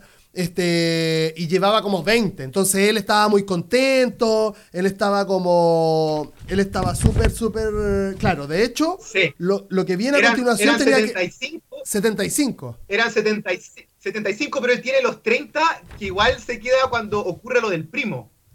Claro. Él se queda con 30 ahí, lo guarda. Y después con la, con la plata que le pagan por ser administrador de local, ahí como que le faltaba muy poquito, le faltaban como 20 lucas, 20, 20 mil 20 más mil dólares, ¿cachai? claro. No era tanto, estaba, Que- estaba ahí que al era, alcance, ya venía, era, ya venía. como la traducción de tiempo. Él tenía que estar trabajando un tiempo en el paraíso para, para juntar esa plata fácilmente, digamos. Y justamente tiene que ver eso, que bueno el enganche, porque este, después de la conversación que tiene con Gail en el Putty Club, porque la tiene en el Putty Club, así como que Gail termina su acto y después se tomar un copete con este loco, eh, llega esta conversación de como, oye, pucha, eh, eh, yo tengo, como tú decías, este trabajo y el otro, y el loco así como, oye, no, relájate, si yo no, no estoy ni ahí, bien, digamos. Claro, está todo bien. Lo que viene después es eh, Carlitos volviendo al paraíso. ¿Al paraíso? ¿Al paraíso? Sí, parece que sí. Pero, sí, al ¿Al paraíso. carrete? No, no, no. Es que no sé si el. Parece que no, si el paraíso porque está el, el mozo. El mozo es el. pro- Mira, parece que, que viene así. Corrígeme si me equivoco. Pero, si no me equivoco, Dale. Carlitos vuelve al paraíso a administrar, pero está de carrete con Dave, con, con, su, con su abogado. Están de carrete, están así como. Están, están tomando, están bailando. De hecho, de hecho. Este. Ah, no, no, no está Carlitos. viene, aquí, viene, aquí viene un punto muy importante porque tiene que ver con la segunda participación, cruce, eh, conflicto, Conflicto. con Benny Blanco. Exactamente, porque están en Benny este Blanco. carrete y Dave se está comiendo, se está comiendo, se- le está dando besitos, bueno, y están teniendo sexo en el baño también. No, están, están tirando. Claro, están tirando sí. en el baño con una flaca, que es una flaca que parece que trabajaba para el club, de hecho parece que lo dice eh, Carlito, que era una prostituta seguramente, pero que anteriormente era la prostituta de Benny Blanco from the Bronx. Pero en ese carrete... John- de John Leguizamo. Claro, de Leguizamo Leguizamo. En ese, en ese carrete, en, ese, en esa fiesta, es, eh, se queda básicamente con eh, David, eh, con Champagne. Este, porque Champagne ya estaba descontrolado. O sea, ya aquí Champagne está sudado, está- está, está despeinado, está como con la cara ida. Sin embargo, va, tiene sexo con esta flaca y vuelve a la mesa donde está Carlitos, están ahí tomándose un trago y todo. Y este Benny Blanco empieza a pedir, a solicitar que la flaca vaya a su mesa porque él dice que es de su propiedad, es de él. Este, y empieza a haber un cruce con este con, con- con- básicamente con la mesa de Carlitos. Este, y él va finalmente a encarar a Carlitos. Le dice, oye, eh, Carlitos, todo bien, tú soy un capo y la cuestión, pero ella es mía y tiene que venir conmigo y la cuestión, que esto que el otro. Y el otro loco le dice, oye, ¿quién soy vos? Así, "Ay, ¿qué- qué- por qué me estáis hablando? No, que yo soy Benny Blanco from the Bronx, loco, me importa una mierda. Si yo, no- vos no te conozco, y ahí empieza, ya lo pone en su lugar. Le dice, vos eres un güey que está empezando y aún no te conoce nadie. Yo soy eh, Carlitos Bragamonte, yo soy Carlos Bragamonte, eh, acá, eh, el Carlitos Brigante, este, yo manejé aquí, manejé acá, y le pone la ficha de, de su pasado encima. Y eso hace que, que Benny Blanco se, se emputezca y le diga, vos soy el pasado, yo te voy a comer, yo soy, yo soy la modernidad, yo soy el futuro. Este, Soy la sangre nueva, soy la sangre joven. y, y queda la cagada, po, conflicto mayor. Es lo- eh, bueno el concepto que viste anterior con respecto a que la yenga se empieza a mover ya con lo, que, con lo, de, con lo de la LIN, este, después con lo del abogado, y ahora con esto, porque empieza a moverse y empieza a, a- a- a- como a, ponerse todo muy inestable, porque no le compran a Benny Blanco from the Bronx, porque básicamente es el territorio de Carlito. Y lo llevan hacia una parte como posterior, como a unas, como, como a como Sí, unos pasillos. Un, un calabozo. Sí, son como unos calabozos y todo eso. Y mm, empiezan como a discutir. Empiezan a discutir nomás, claro, porque no se dan muy fuerte. Pero empiezan a discutir eh, muy cerquita de una escalera. Y como que Carlitos se- en un momento se cabrea y le dice, ah, que es algo muy raro también. porque Carlitos le da como, le pega como un pape, le pega así como con, con la palma de la mano en la frente de... Lo empuja, Lo empuja, como que le hace, como ya, córtala. Y le, y le pega en la, en la cabeza y eso hace que Benny Blanco, from the Bronx, caiga por las escaleras y quede pero muy maltrecho. Quede maltrecho así, quede muy mal. Eh, en, esta, en este altercado también estaba Pachanga este, y había otro más, que era como un tercero. Sí. Bajan a ver a, a Benny Blanco, este, a Benny Blanco from the Bronx, bajan a verlo y onda, este, pachanga con los dientes pero afiladísimos, con la baba que se le caía, para pillárselo, porque básicamente lo que hacía este, Carlito era sacar el chumbo, correr la bala, pum, y pegarle un tiro en la frente y chao. De hecho, Pachanga le dice, le dice como, oye, loco, ya, dale, por los viejos tiempos, por los viejos, disfrútalo, disfrútalo, ríete y la cuestión. Y acá, punto de quiebre nuevamente de la película. Este, Punto de quiebre. Punto. eh, Carlito le dice a Pachanga, no, déjalo que se vaya por el, por el ali, por el, por el callejón. Déjalo ahí tirado nomás y este, no, no, no nos preocupemos más de este weón. Y eh, Pachanga queda loco y le dice, ¿cómo no lo vaya a matar, weón? ¿Qué- ¿Cómo no lo vaya a matar? No, no entiende nada. Pero le hace caso porque el jefe y lo dejan en el callejón. Este, graso error. Graso error eh, en lo que, lo que hizo Carlito, ¿cierto? Y, y aquí, y aquí hay que marcar un punto, aquí hay un punto álgido con, con, con lo que tiene también con, que ver con el personaje de Luis Guzmán de Pachanga. Sí. Porque tam- como bien tú le, como bien tú comentas, dice, aprovecha, weón, disfruta, vuelve, golpéalo, matémoslo. Al Pachino le dice, no, no lo hagamos, solo déjalo ir. Y aquí le dice, pero tenéis que hacerlo como para marcar presencia, ¿cachai? Es Claro. como, tenéis que matarlo, sí o sí. Si no lo matáis, vamos a tener problemas. No, déjalo ir. No me quiero ensuciar las manos, el pasado ya quedó atrás. Hay que ya, ya la forramos, con eso basta. Y ahí viene una toma muy buena que es Al Pacino caminando hacia la cámara y de fondo, en una oscuridad total, con una pequeña luz bien lúgubre, se ve eh, así con cara de fuck de Luis Guzmán y John Leguizamo sangrando en el piso con el otro tipo que lo está golpeando. Y ahí como que te va marcando esta idea de un poco escapando de, lo que ya fue, pero que algo queda, ¿cachai? No, no, no queda completamente oscuro, sino que ahí algo está sucediendo. Ahí la yenga le están sacando uno de los palitos del medio quizás y ya te está temblando la cosa, está temblando, está temblando. Exacto. Anteriormente habíamos dicho que Dave le había dicho, le había pedido a Carlitos que asista a una fiesta y claro, Dave había hecho en su mansión, en una casa de, en una casa de, como a la orilla de- del, del río, un carrete, un carrete donde lo- los poderosos Un estaban, pero Carrete en rapel, claro, carrete en rapel, cuiquísimo, dándolo todo, así, pero, todo. cocaína, eh, estaban tirando en medio, eh, estaba esta flaca que, que te digo que es la prostituta del, del- del paraíso, estaba con, estaba con Dave ahí, no estaban, eh, había una, era como muy descontrolada la fiesta, él también jalando, pero de hecho la- esta flaca, que no, no recuerdo su nombre, pero este. Steffi, Steffi, Steffi. Creo que es Sí, Steffi. Steffi, Steffi. Este, por- Ingrid, Ingrid Rogers, Ingrid Rogers interpreta a Steffi, sí. Exacto, va y le dice, le dice a Carlito así como, oye, ¿por qué? ¿Por qué siempre hemos estado juntos y nunca, nunca hemos tenido sexo? Así, yo quiero tener sexo, sexo contigo. Y el loco así como, no, en verdad yo estoy tranquila, estoy saliendo con alguien. Y le dice, pero es que este buen ya ni se le para, así tan, de tan cocainómano que está. ¿Cachai? Eh, marca, el- marca también el prese- Y llega a jalar. O sea, el loco ya estaba descontrolado en su propia fiesta. Este. Y la fiesta no iba a ser para menos, porque justamente en esa fiesta, ya para adelantar un poco, el, este loco, le, Dave, le cuenta que lo necesita. Dave le dice a Carlito que lo necesita para un trabajo en específico. Y el otro loco, como, como estaba a, a full, estaba a 100 con él, con, con Dave, eh, le dice que, le- o sea, no está de acuerdo. Es como, oye, loco, eso, ¿qué onda? Y la weá, ¿por qué estáis aceptando este tipo de trabajo? No, porque hay que hacer- tengo que hacerlo. Porque claro, igual Dave tenía que hacerlo, estaba obligado porque había aceptado plata, cosa que no sabía eh, Carlito. Entonces Carlito le dice, Claro. no, pero ¿qué onda? Tú cuéntame, no, es que hay que hacerlo, es que hay que hacerlo, es que hay que hacerlo.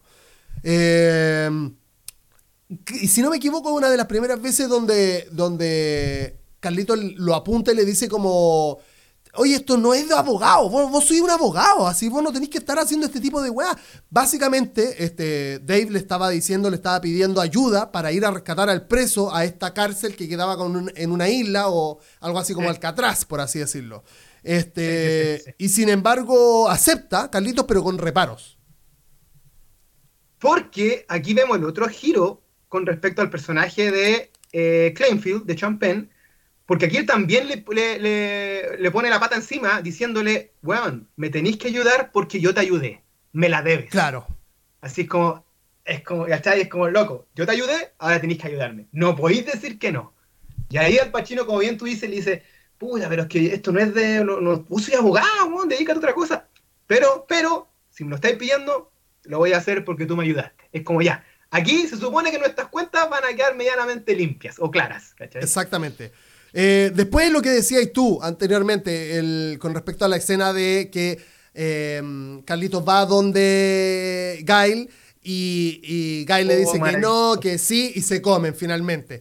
Vamos, vamos, vamos a ir como adelantando un poco, ya hablamos de esa. ¿Sí? ¿Sí? ¿Tenéis algo que decir con respecto a esa? ¿Sí?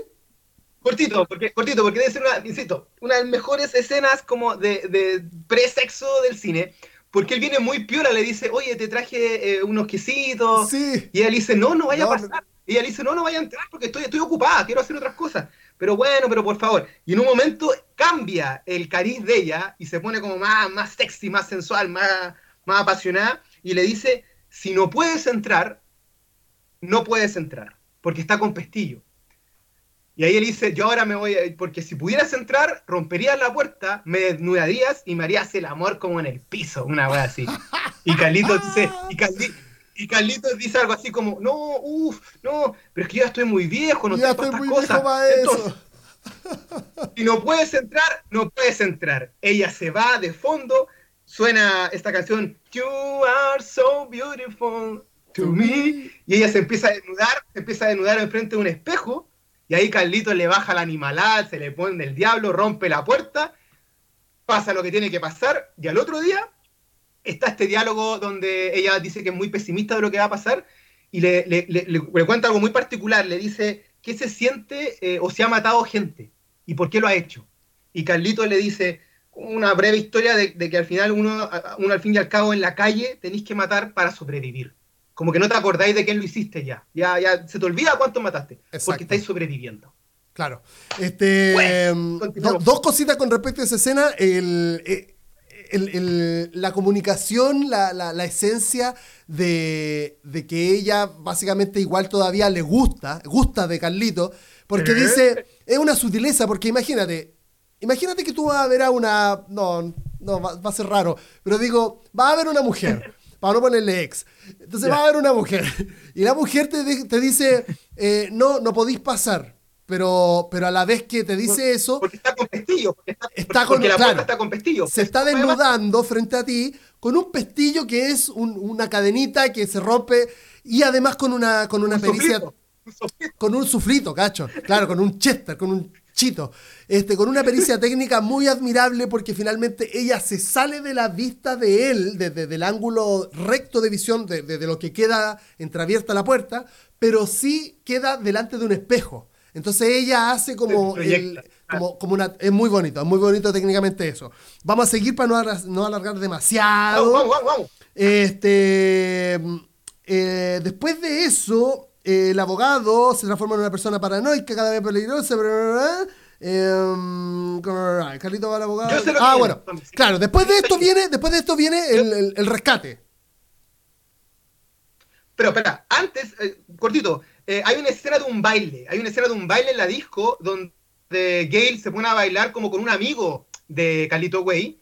Y ahí ah, eh, el personaje de, de Champagne como que se exacerba porque le dice, se pone él celoso por el caso de Carlito. Le dice, weón, este tipo está tocando, está manoseando a tu mujer y le está tocando el poto, le está tocando el culo. Y Carlito, muy peor, le dice, hermano, están bailando. Y él es mi amigo y está todo bien.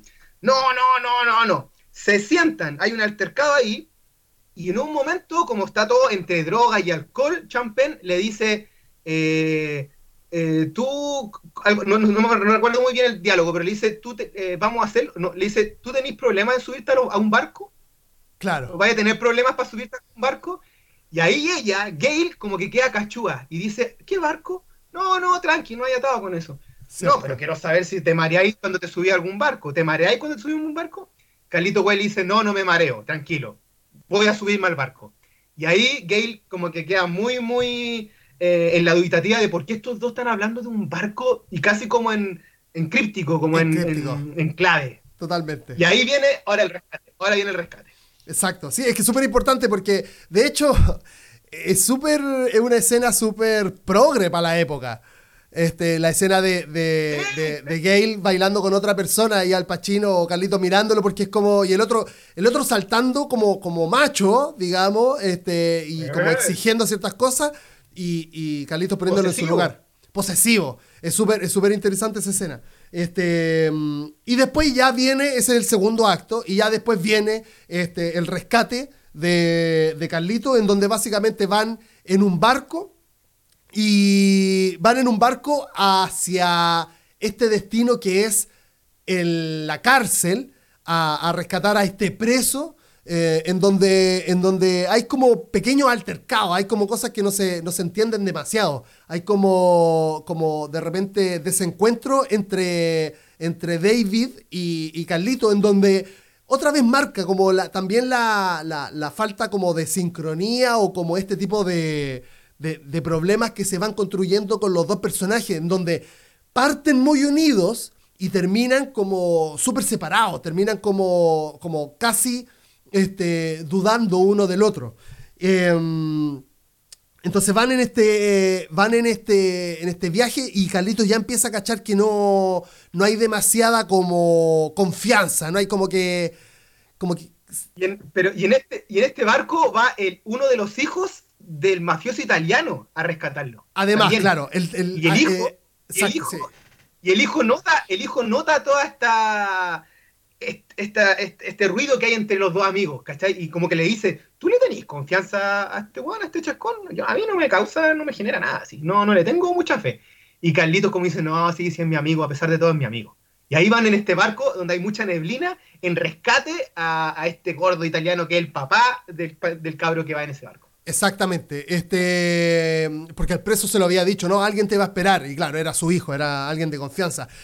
Parten a todo motor, ya con estas dudas y con estas como inquietudes entre, entre esos dos personajes y sobre todo el tercero, y se encuentran con que el preso está precisamente en la boya esperándolos, cagado de frío de noche, casi, casi ahogándose, se pasan, en un momento se pasan del, del preso, tienen que volver, y en lo que se vuelven, Sí. este, queda, este, si no me recuerdo, queda, queda Dave y queda el hijo del preso, como en la parte de la conducción del barco, y Carlitos tiene como un fierro para, para como, mm, para como, este, tirárselo a este preso que está en el agua y poder como subirlo.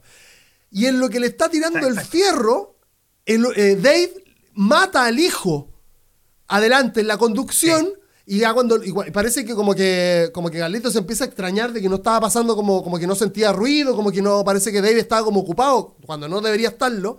Este eh, eh, mira para atrás al Pachino y le quita el fierro Dave a, a, a y le viene- empieza a dar Viene el- Dave y le. Sí, viene Dave, no, pero viene Dave y le dice, anda a ver al, al hijo Ah, que tiene problemas cierto, como cierto, con el cierto. motor. cierto. Al Pachino sale y ahí Claro. Dave se transforma, agarra el fierro y le dice, a mí nadie me viene a mandar, así que Claro. si te morís acá, te morís como que te ahogaste y va a pasar piola. Y, le- y hay, una, hay un primer plano de un aforro en, la, en, el, en el cráneo Brutal. donde se le rompe terrible, loco. Brutal. Terrible, así. Y ahí muere efectivamente el, el- el- el mafioso grande, mayor. Claro, hay una pericia técnica muy bonita de la película que cada escena, este, eh, Brian De Palma marca, marca como escenas problemáticas o como, o como de, de tensión, con la, inclina la cámara, le cambia el eje. Este, que, que es básicamente Totalmente uno de los recursos que hace Tarantino, por la última que se vio en eh, Once Upon a Time in Hollywood, que cada vez que este, hubo un, habían planos de conflicto, digamos, como por ejemplo cuando llegan a, a este pueblo en donde van a ver a esta persona que dirigía el pueblo que estaba como en cama, ¿te acordáis? Este, este personaje, Claro, Cliff, claro, si sí, no me acuerdo, cuando toca la puerta, cuando va a verlo, como que pide entrar a esta casa, inclina la cámara y, la, y como que cambia el eje, entonces tú percibís que va a pasar al, que está pasando algo malo y que va a pasar algo malo. Esa pericia técnica la tiene en esa película de Palma y se nota mucho. En cada una de las escenas de conflicto cambia un poco el eje. La, la hace también cuando, cuando Carlito está hablando con Lalín. Eh, están hablando plano contra plano, con otro plano, plano, plano, está este, este flashback que decís tú, pero cuando, cuando mm, Carlitos se da cuenta que tiene el cable, el micrófono, cambia la cámara y la, la inclina, y con eso ya te está diciendo que hay una escena de conflicto. Acá lo mismo. Este, que responde, que puede responder un poco a la irres- irracionalidad o a la emocionalidad Exacto, del momento, ¿cachai? Que se exacto. pierden los estribos. Exacto. Aquí, aquí entramos en un desorden a la adrenalina y se empieza a mover el cuento, ¿cachai? Ya no hay una estructura fija, eh, lineal, sino que acá la weá se te pone caótica y no sabéis para dónde puede ir. Queda la cagá, este, el, el preso queda en el agua, se hunde, el weón tira el, el fierro, se devuelve a donde estaba Carlito y Carlito, pero ¿qué hiciste, weón? Te lo piteaste. Y le dice, mira, sí, lo que pasó, pasó, esta weá es así, aquí hay problema y la cuestión tú no entendí, hay que tirarte, weón, por la borda. Lo tiran por la borda, al, al hijo también. O sea, quedan los, el, el papá y el hijo en el agua y se devuelven. Se devuelven, por supuesto, entre, Claro. entre discusiones y todo eso. Este... Y se supone que nadie sabe lo que pasó, como que podía ocurrir que se ahogaban por alguna tormenta y eh, está todo ahí limpio, eh, tranquilo Carlito, nadie sabe que estuviste acá, despreocúpate. Estos guanes se murieron y nadie cachó. Fue una tormenta, nosotros no, fuimos, no nos hicimos cargo. Después llegan a tierra y, y hay una escena donde empieza, claro, empieza como a pedirle eh, explicaciones, Carlito, a, a Dave. Y, y Dave le empieza a decir, sí, no, lo que pasa es que igual hubo plata y hubo como ahí como que no, y como que y le empieza como a, a contar el drama. Y ahí el, Carlito le dice, mira, vos cruzaste una línea y de esta línea no se devuelve. Y ahí también Carlito se da cuenta de que él estaba con él, pues, entonces está implicado. Obvio. Lo que hace, lo que hace que Carlito se empieza a urgir ya más de la cuenta, la yenga está para todos lados. Este, No, mal. Y claro, ahí le dice, le dice, Carlito le dice que ahora es un gángster. Ya no es un abogado, dejó de ser un abogado, ahora es un gángster. Este. Carli- le Carlito. dice, estamos a mano. Espérate, Claro, que le dice, ahora estamos claro. a mano. Así como loco, bueno, ya, ok, pasó lo que pasó, estamos a mano, me viro, chao, hasta aquí llegamos. Eso Oh, le deja claro, el le dice, quiebre. estamos, estamos a mano, hasta acá, hasta aquí llegó. Claro, me el voy, quiebre- tú por tu camino, yo por él. Exacto, el quiebre entre Davey y Carlito.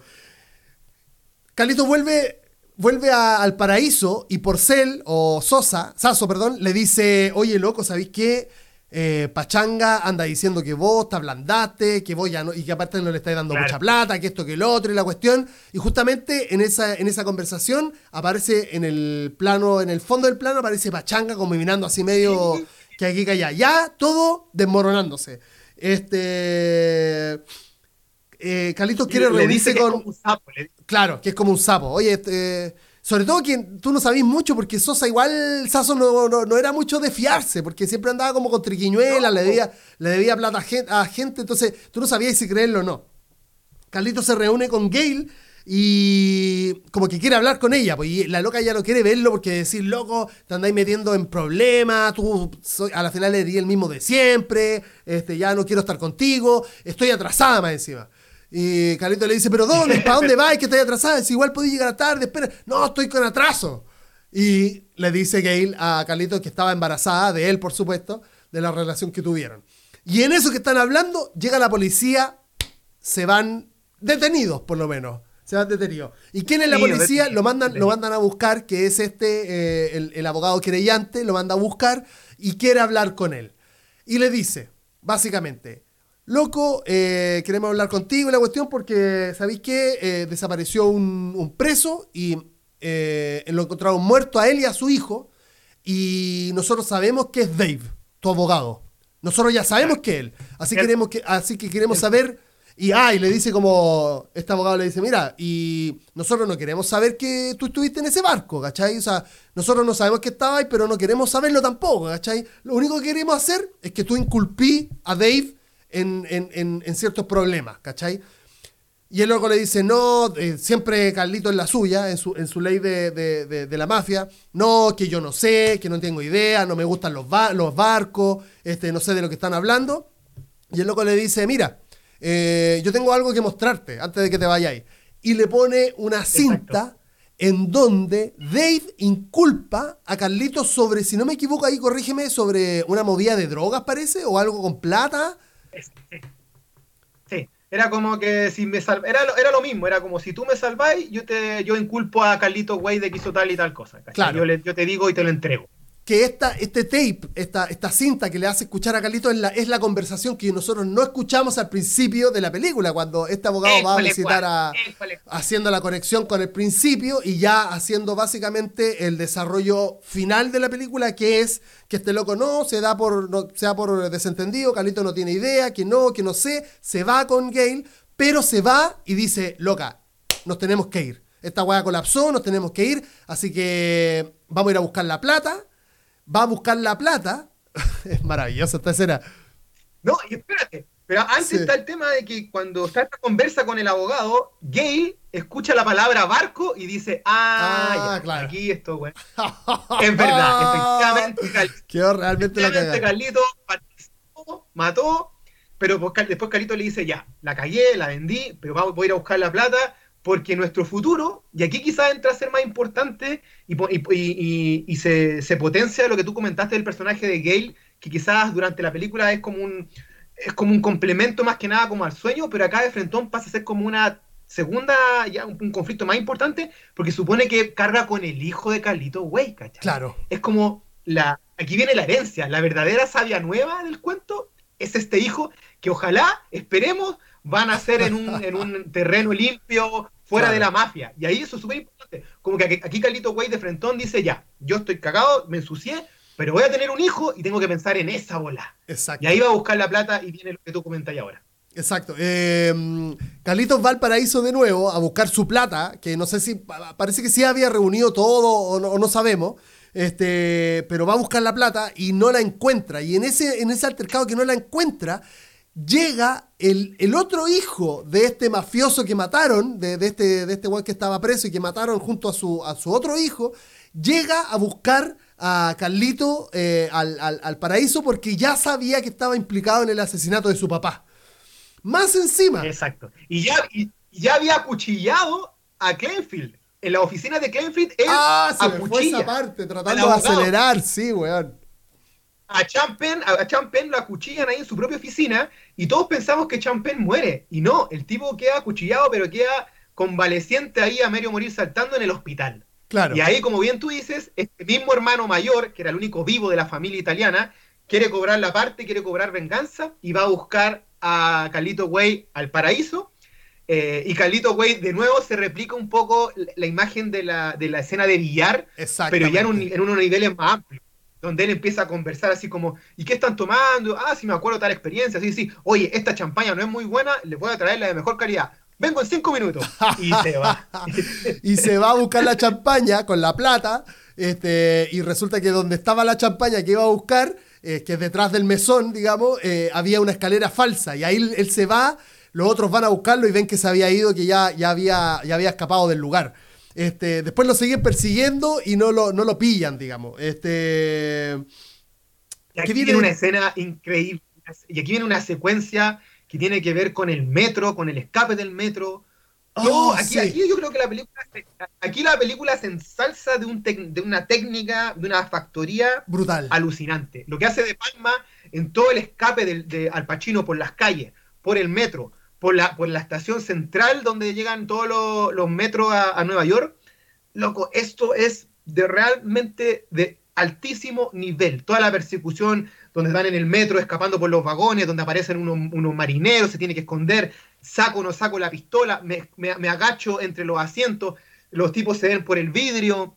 Y ahí tú vas cachando un poco también que parece, parece que el sueño de Gale de esta muerte, o también la, la imagen la escena principal que abre la película, donde vemos a, al Pacino como muriendo en un metro, parece que vamos para allá. Y ahí tú mismo, como espectador o espectadora, te empezáis a conflictuar también, pues decir como, oye, parece que vamos al final, pero veis que al Pacino se escapa y empieza a, llegar a otra locación, donde está esta, esta estación central, y ahí viene una persecución entre la escalera mecánica terriblemente maravillosa. Es que sabéis que estamos, estamos hablando de esta. Porque esta es básicamente es en la escena final este, pero nos saltamos una muy genial también que tiene que ver con la muerte de Dave. Ya llevamos casi dos horas de podcast. Este, me preocupa, pero bueno, ya es lo que es. seguramente vamos a reestructurar esta idea. Pero ya estamos en este, en este bar. Porque básicamente lo que pasa es lo siguiente. Este, después de la, del encare de la policía Carlitos, lo que pasa inmediatamente después es que Carlitos le dice, toma, acá está la plata y acá están los pasajes. Tiene, y los pasajes a este paraíso, a este, cuando ya se, para irse de, de- de la ciudad, digamos. Encuéntrame Claro. en tal estación, en tal andén, para tal tren, tú tenés que estar ahí a esa hora, no podéis faltar. Tú sí, sí, y se van cada uno por su lado. Y Gale se va a esa. a- y, perdón. Y le dice a Pachanga, le dice, Pachanga, cuídame a Gale, por favor. Cuídamela. Si tenéis que llegar a esta parte, acompáñala. Así que ese viaje lo hace. Gale con Pachanga, claro, de, de, de guardaespaldas. Gale con Pachanga se van para allá, después de este encargue con los policías. Y inmediatamente lo que hace a continuación eh, Carlitos es ir a ver a Dave al hospital, porque como tú habías dicho, nos pasamos de alto, anteriormente el hijo del, del preso fue hacia, hasta, el, hasta la oficina de Dave a cuchillarlo. Y todos pensamos que había muerto. Claro. Entonces él en este momento está en el hospital, como en, ya como recuperándose porque parece que no había sido tanto. Pero Sí, sí, sí. este, llega Carlitos y se da cuenta de dos weas. Hay dos policías eh, en la guardia, lo que a él le parecía muy extraño. Subió a ver a Carlitos, que sobre todo era como que subió y él le dijo al Paco así como, oye, yo soy el, yo soy el cliente de, de Dave. Ah, sí, pase nomás. Entra y le dice, viste cómo soy o no, viste que soy chato, ¿te acordáis? Soy ya esta aquí y empieza como a encararlo. Y sobre todo, este, le dice, ¿y qué hay aquí? Y le saca un arma que siempre andaba, que andaba trayendo Dave. Y le dice, oye, que también nuevamente eh, tiene como una tercera relación, primero con el bar, con el, con el, con el bar de pool, después con la, cuando lo van a visitar al paraíso, el, el hijo del mafioso que murió, del preso, y aquí viene una tercera jugarreta o, o- o- o técnica de Carlito espectacular, que es como... eh, ¿Y qué haces con un, con un, con un revólver en la almohada? No, porque si me van, a, venir- me van a venir a disparar, digamos, me van a venir a matar, entonces, para defenderme. No, pero loco, le pesca el revólver, el revólver, lo mira, lo toma, le, le hace una jugarreta así como con las manos y le dice, tú tienes que dejarlo aquí, que es como en la mesa donde comen los enfermos, digamos, en la camilla del hospital, de la sala del hospital. Y le dice, ah, ya, muchas gracias. Porque lo tienes que dejar ahí porque es más fácil que la tomes y dispares. Porque el ejercicio de meterte la mano debajo de la almohada ya te dispararon. Te demora Claro. mucho, y dai- dai- la espalda la dais dais a la luz la espalda, te mataron. En cambio, si la tenía ahí a la vista, se aparece alguien, tomáis, disparáis. Exacto. Tam. Con la, con la, él, él tra- él ocupa, claro, ahora lo estoy como digiriendo. Él ocupa su, digamos, su, ay, ¿cómo, se, cómo es la palabra? Ocupa su, este, expertise, su experiencia Claro. para dar vuelta a la situación, que es básicamente toma el arma y claro, tú decís, se la deja ahí y cuando venga el weón de frente por la puerta, tú tomáis el arma y le disparáis al tiro. Y ahí a él se va, le dice, listo, nos vemos nunca más, no, me voy, chao, chao. En lo que se va, Carlitos, eh, sube el policía que estaba abajo, que es básicamente el, el- el hermano de, o el hijo, infiltrado el infiltrado. No, es que es el hijo. ¿O es el hijo o no el hijo? Sí, el hijo, el hijo. O se parecía mucho. O se parecía mucho, sí.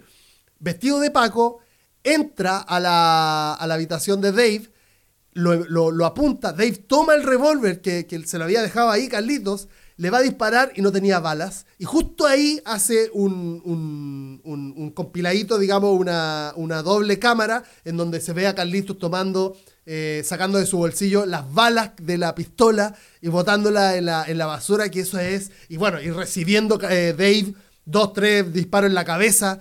¡Brutal! O sea, maravilloso. O sea, eso es. escena- mejor es- eso es las balas cayendo por la basura en cámara lenta, en un plano angulado desde abajo, todo oscuro, Genial. solamente la luz de las balas en cámara lenta rebotando en el basurero. Alucinante. Brutal, brutal. Y en eso, que suelta las balas y el otro huevón muere, ahora sí se va a encontrar con Gale en, el, en, el- en la estación de metro, pero se da cuenta que lo venían siguiendo, que, que- que lo estaban siguiendo. Y se encuentra con estos mafiosos, con este hijo de- de- de la- del, del- del preso asesinado.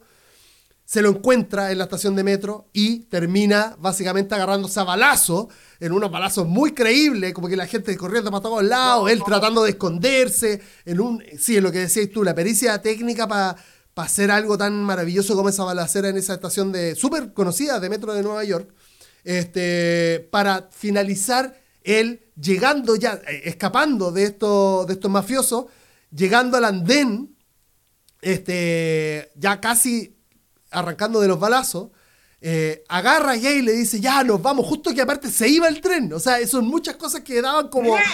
Era como, oh, ya se va a ir, se van a salvar, ya está terminando. Y resulta que en un momento se da vuelta y se encuentra con quién, querido Chaya. John Leguizamo, Benny Blanco from the Bronx. Todo machucado, todo, todo con, con, con, moretones, y Benny Blanco from the Bronx este, con, una, con un pañuelo blanco sobre una pistola y todo vestido así medio de clase, como de, de pimp. Le, eh, Are You Remember Me? Eh, son Benny Blanco from the Bronx. ¡Pum! Y le da dos, tres tiros ahí en la puerta del andén, en la puerta del tren, al lado de Gale. Este, y porque básicamente él había llegado ahí, ¿cómo sabía que, que, se iba eh, Carlito? Pachanga, se confirmaba, que brutal, son puras conexiones entre toda la película, se, se, confirmaba que era Sapo, que, que, ya, no, ya no estaba trabajando para Carlito y que se había dado vuelta la chaqueta para Benny Blanco. Este, y el crimen, como el crimen no paga, este, Pachanga también dice como no, yo me voy a quedar, o algo así como que me voy a quedar con plata, o, lo, o no sé, yo sigo de aquí para adelante. Voy a buscar, voy a buscar Voy a buscar la plata, me voy, vengo al tiro. Y Benny Blanco se gira y, él le dice, no, tú te quedas acá. ¡Pam! Y le da un tiro también y lo mata ahí mismo en la puerta. Y se confirma todo, en definitiva. Chaya, se confirma toda la historia, porque nuevamente empezó la película, claro, con esta idea casi del sueño, como que... Pero en definitiva tú igual entendí eh, rápidamente que es el final, lo que tú estás viendo, ¿cachai? Que, que, que, vamos a ver en definitiva el desarrollo de cómo Carlitos llega a ese punto, digamos. Y eh, la película finaliza con Carlitos eh, representando la primera escena, pero un poco más amplia incluso, y más amplia desde lo técnico también, porque la cámara no empieza cenital. La cámara empieza mirando a la gente que, venía con él, acompañándolo en esta camilla, estamos hablando del andén del metro, ya retirándolo para ir al, al hospital, él muriendo, sabiendo que está muriendo, pero parte en un, en un, eh, ¿Cómo explicarlo? Porque parte mirando hacia los pies de Carlitos y se va girando lentamente para quedar cenital. Entonces lo que tú decías y esa semiótica es que, claro, él parte mirando como su pasado y termina mirando el, desde el cielo ya muriendo, ¿cachai? Este, parte vivo esa cámara, pero termina muerto ya casi, haciendo la analogía con eh, la publicidad del paraíso, en donde, básicamente, ¿qué, qué era esa, esa, esa, publicidad, querido Chaya? ¿Qué era? Porque termina esa, esa escena de, de, ese enfoque. Era más que nada lo que se suponía que podía, es lo que suponía que iba a pasar en ese universo paralelo donde todo resultaba bien. Y ella, y se vemos a Gail bailando en un trópico maravilloso, y él un poco hace el diálogo y lo dice, y estoy aquí viéndote cómo bailas y yo me estoy tomando, no sé, una caipiriña y no quiero tomar más porque estoy medio curado, mi amor, me voy a ir a acostar eh, cuida al niño, cuida, al pequeño. Gail va a ser una gran mamá, Grain va a ser una gran mamá. Exacto. Y el cabro chico va a ser pulento y va a estar todo bien. Y ahora estoy cansado y me tengo que ir a dormir. Y como bien tú dices, el cambio que tiene que ver entre la primera escena haciendo espejo con la final, eh, ahora es todo en color, ahora es todo real, ahora es mucho más cruda porque no hay un tema onírico, no hay un tema desde arriba, sino que es todo más ahí presente, como visceral, como que el weón se está muriendo de verdad. Así que toda esa secuencia, que, esta idea de las películas que empiezan con el personaje diciendo, hola, me morí, voy a contarte el por qué llegué a morirme, no es nueva. Eh, esto, en, el año 1950 hay una, película, hay una película emblemática que se llama Sunset Boulevard, que trata sobre eso. Es igual, hay un personaje muriendo en una piscina, que es el protagonista, y dice, yo me morí, te voy a contar lo que pasa. También lo desarrolla eh, Belleza Americana, me acuerdo, con Kevin Spacey, lo mismo. En parte así en un momento y lo, lo explica. Pero quiero, quiero terminar este, este punto. Eh, cuando vean la película, porfa, fíjense en, el, en, la corrida que tiene John Pacino, la corrida final, cuando va a encontrarse con Gale en el metro antes que le disparen, que él va corriendo y al lado de él hay un personaje que tiene como un brazo medio raro, que está vestido corriendo a la par, como una suerte de maratón. Y ese personaje es John Leguizamo. Y tú lo veis de espalda corriendo. no, no me fijé. Como que él va por favor, retómalo, velo cuando él va corriendo rumbo, así en este plano de la espalda, y vemos de fondo a Gale que está con Pachanga, así como, apúrate, apúrate, se va al metro. Al lado de él va un tipo corriendo, con un brazo medio raro, como que tiene algo escondido, y está vestido muy gángster, pero como bien decís tú, como un gángster que de espalda parece algo más, como de cine negro, como más Claro. clásico, como este mafioso más mítico de los años como, 20, como 40. detective, Y claro, llegar- claro. Y al llegar, él mira hacia su lado izquierdo y está en primer plano John Leguizamo con todo el texto que ya le mencionaste. Brutal. Brutal, brutal, brutal. La verdad es que Tremendo. este, una película que disfrutáis ver, po. ¿cachai? Disfrutáis verla Ah, porque, increíble. porque tú decís, ah, conectó con esto, con esto, ah, conectó, ah, qué bien. ah. Más allá, insisto, con la gracia de que él, claro, tú podís pensar que es un sueño, te lo dejo, pero, pero más o menos percibís que, claro, este luego te está diciendo, mira, así me morí, te voy a contar cómo, o cómo llegué a morirme, digamos. Claro. Y al, y al mismo tiempo, toda la película te cuenta que no puedes escapar de tu pasado, este, que el- el- los, eh, los dramas de, de la lealtad, el ANPA, este, la plata, porque Dave lo mueve finalmente en, en la plata. Este, mm, así que, no sé, a mí La me de- parece... ¿Sí? La ley de la calle, man. Ahora, Claro. eh, el tema de la redención, como que se trabaja como en muchas películas, y eh, si esto no, no- no estamos descubriendo nada nuevo, pero se, se elabora de, ma- de manera muy bacana, que quizás la verdadera limpieza que tiene este personaje es que él sabe que su mina, su pareja y su hijo van a estar en un lugar medianamente nuevo, fuera de todo, ¿cachai? Él, él no lo pudo vivir, pero sí lo va a vivir lo- el que viene conmigo, o la que venía conmigo. Ahí está, eso, eso son, ese es mi verdadero paraíso, son ellos. Yo me quedo en el infierno, cagué, o en el purgatorio. El paraíso, ¿para quién es? Para los hijos, porque yo acá hice ya la pega. Lamentablemente no puedo ir yo, sino que va mi, mi esposa o mi pareja con este cabro chico. Weón, joyita del cine, representación en un sinfín de films que hablan de este ideal del redimido que tiene que hacer un, un sinfín de, de- de cosas, pero que al final no lo puede lograr, ¿cachai? Desde Breaking Bad, Día de Entrenamiento, hasta, bueno, la misma película que estamos ahora analizando desde su escena principal hasta la final. Todo tiene su final. Chaya, hemos llegado. eh, quiero. la- llegamos rápido. como Llegamos, llegamos como Carlito al final del, al final del podcast. No, dos horas. Creo que ha sido lo más, lo más largo que hemos grabado en nuestras vidas, entre los dos. En nuestra, en nuestra carrera de, de- de podcaster o, o creadores de contenido. Yo, igual feliz, lo Claro, voy a, claro. por supuesto que lo voy a subir igual. Quizás vamos a reformular la forma en la cual contemos la película en el futuro. Por favor, por favor, por favor. Vamos ahí más, a- acotemos para la otra, no sé. Así que eh, Pero para mí, quiero. a mí me encantó, a mí me encantó el ejercicio. Me encantó el ejercicio. Espectacular. eh, eh, por lo menos acá en Chile no es usual, pero tú siempre me comentas que en otros países o en otros podcasts se, se- se hace mucho este ejercicio de analizar escena por escena, momento por momento, anécdota por anécdota las películas. Y qué bueno haberla hecho esta vez, independiente de lo que duró. Para mí fue un agrado, un honor. Y sobre todo si tiene que ver con este clásico que reitero, creo que tiene mucho que ver con tu forma de ser. Como tú, para la gente que quizás no te conoce, para la gente que quizás no te conoce, es como una película muy pasional, que habla de vivir el momento, de, de que de, este todo, de, todo este tema de la, de la factoría, del lujo, de la visualidad bien desarrollada, de los buenos diálogos, de las buenas historias, son cosas que a ti te gustan caleta, y acá qué bueno que se proyectó tanto en el film como en la conversa. Yo me siento totalmente honrado de tenerte acá porque eres mi amigo, eres mi hermano y además estamos, estamos eh, haciendo este proyecto juntos, así que más feliz no podría estar. Ahora dejemos a la gente que haga las cosas o que ponga otros tipos, eh, que ponga otros podcasts como Hola Vecino, por ejemplo. Cuéntame, Chaya, tus redes sociales, tus proyectos, este espacio es tuyo para ya finalizar. Muchas, muchas gracias. Eh, efectivamente, mi Instagram es eh, eh, arroba pura guion bajo chaya y también soy parte del, del mundillo naciente de eh, junto con otro amigo que tenemos en común con Tomás, el Francisco Chip. Tenemos un podcast que se llama Hola Vecino. Eh, lo pueden encontrar como Hola Vecino eh, guion bajo, que un poco rememora, registra anécdotas, historias de lo que tiene que ver con la nostalgia, con la infancia, con esos años 90, 80 para los que somos más treintones, incluso ya bordeando los 40.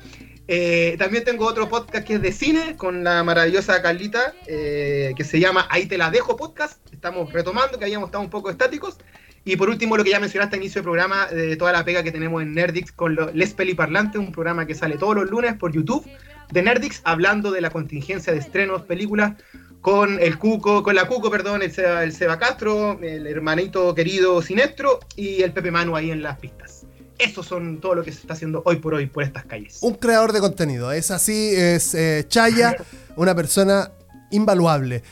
Queridas personas que escucharon eh, este capítulo de Precio por DM, seguramente en el futuro vamos a reestructurar la forma para que no sea tan largo, pero de todas maneras sepan que será de esta forma, será analizando eh, una película en específico y analizándola completa. eh, todo lo que quiere decir la película y dejo ya la, el tagline, dejo ya la pedida a que la próxima la elijas tú, querido Chayaman. ¿Te parece? Ya, ¿Te parece? Encanta, Así, me así, encanta. Así también eh, es tarea para mí para buscarla, porque como te digo, no soy un experto, pero sí un este mm, un amigo, un amigo de las películas y de las historias. Muchas gracias a todas las personas que escucharon Precio por DM. Nos encontramos en la próxima edición. ¡Chao! Chau, chau, chau.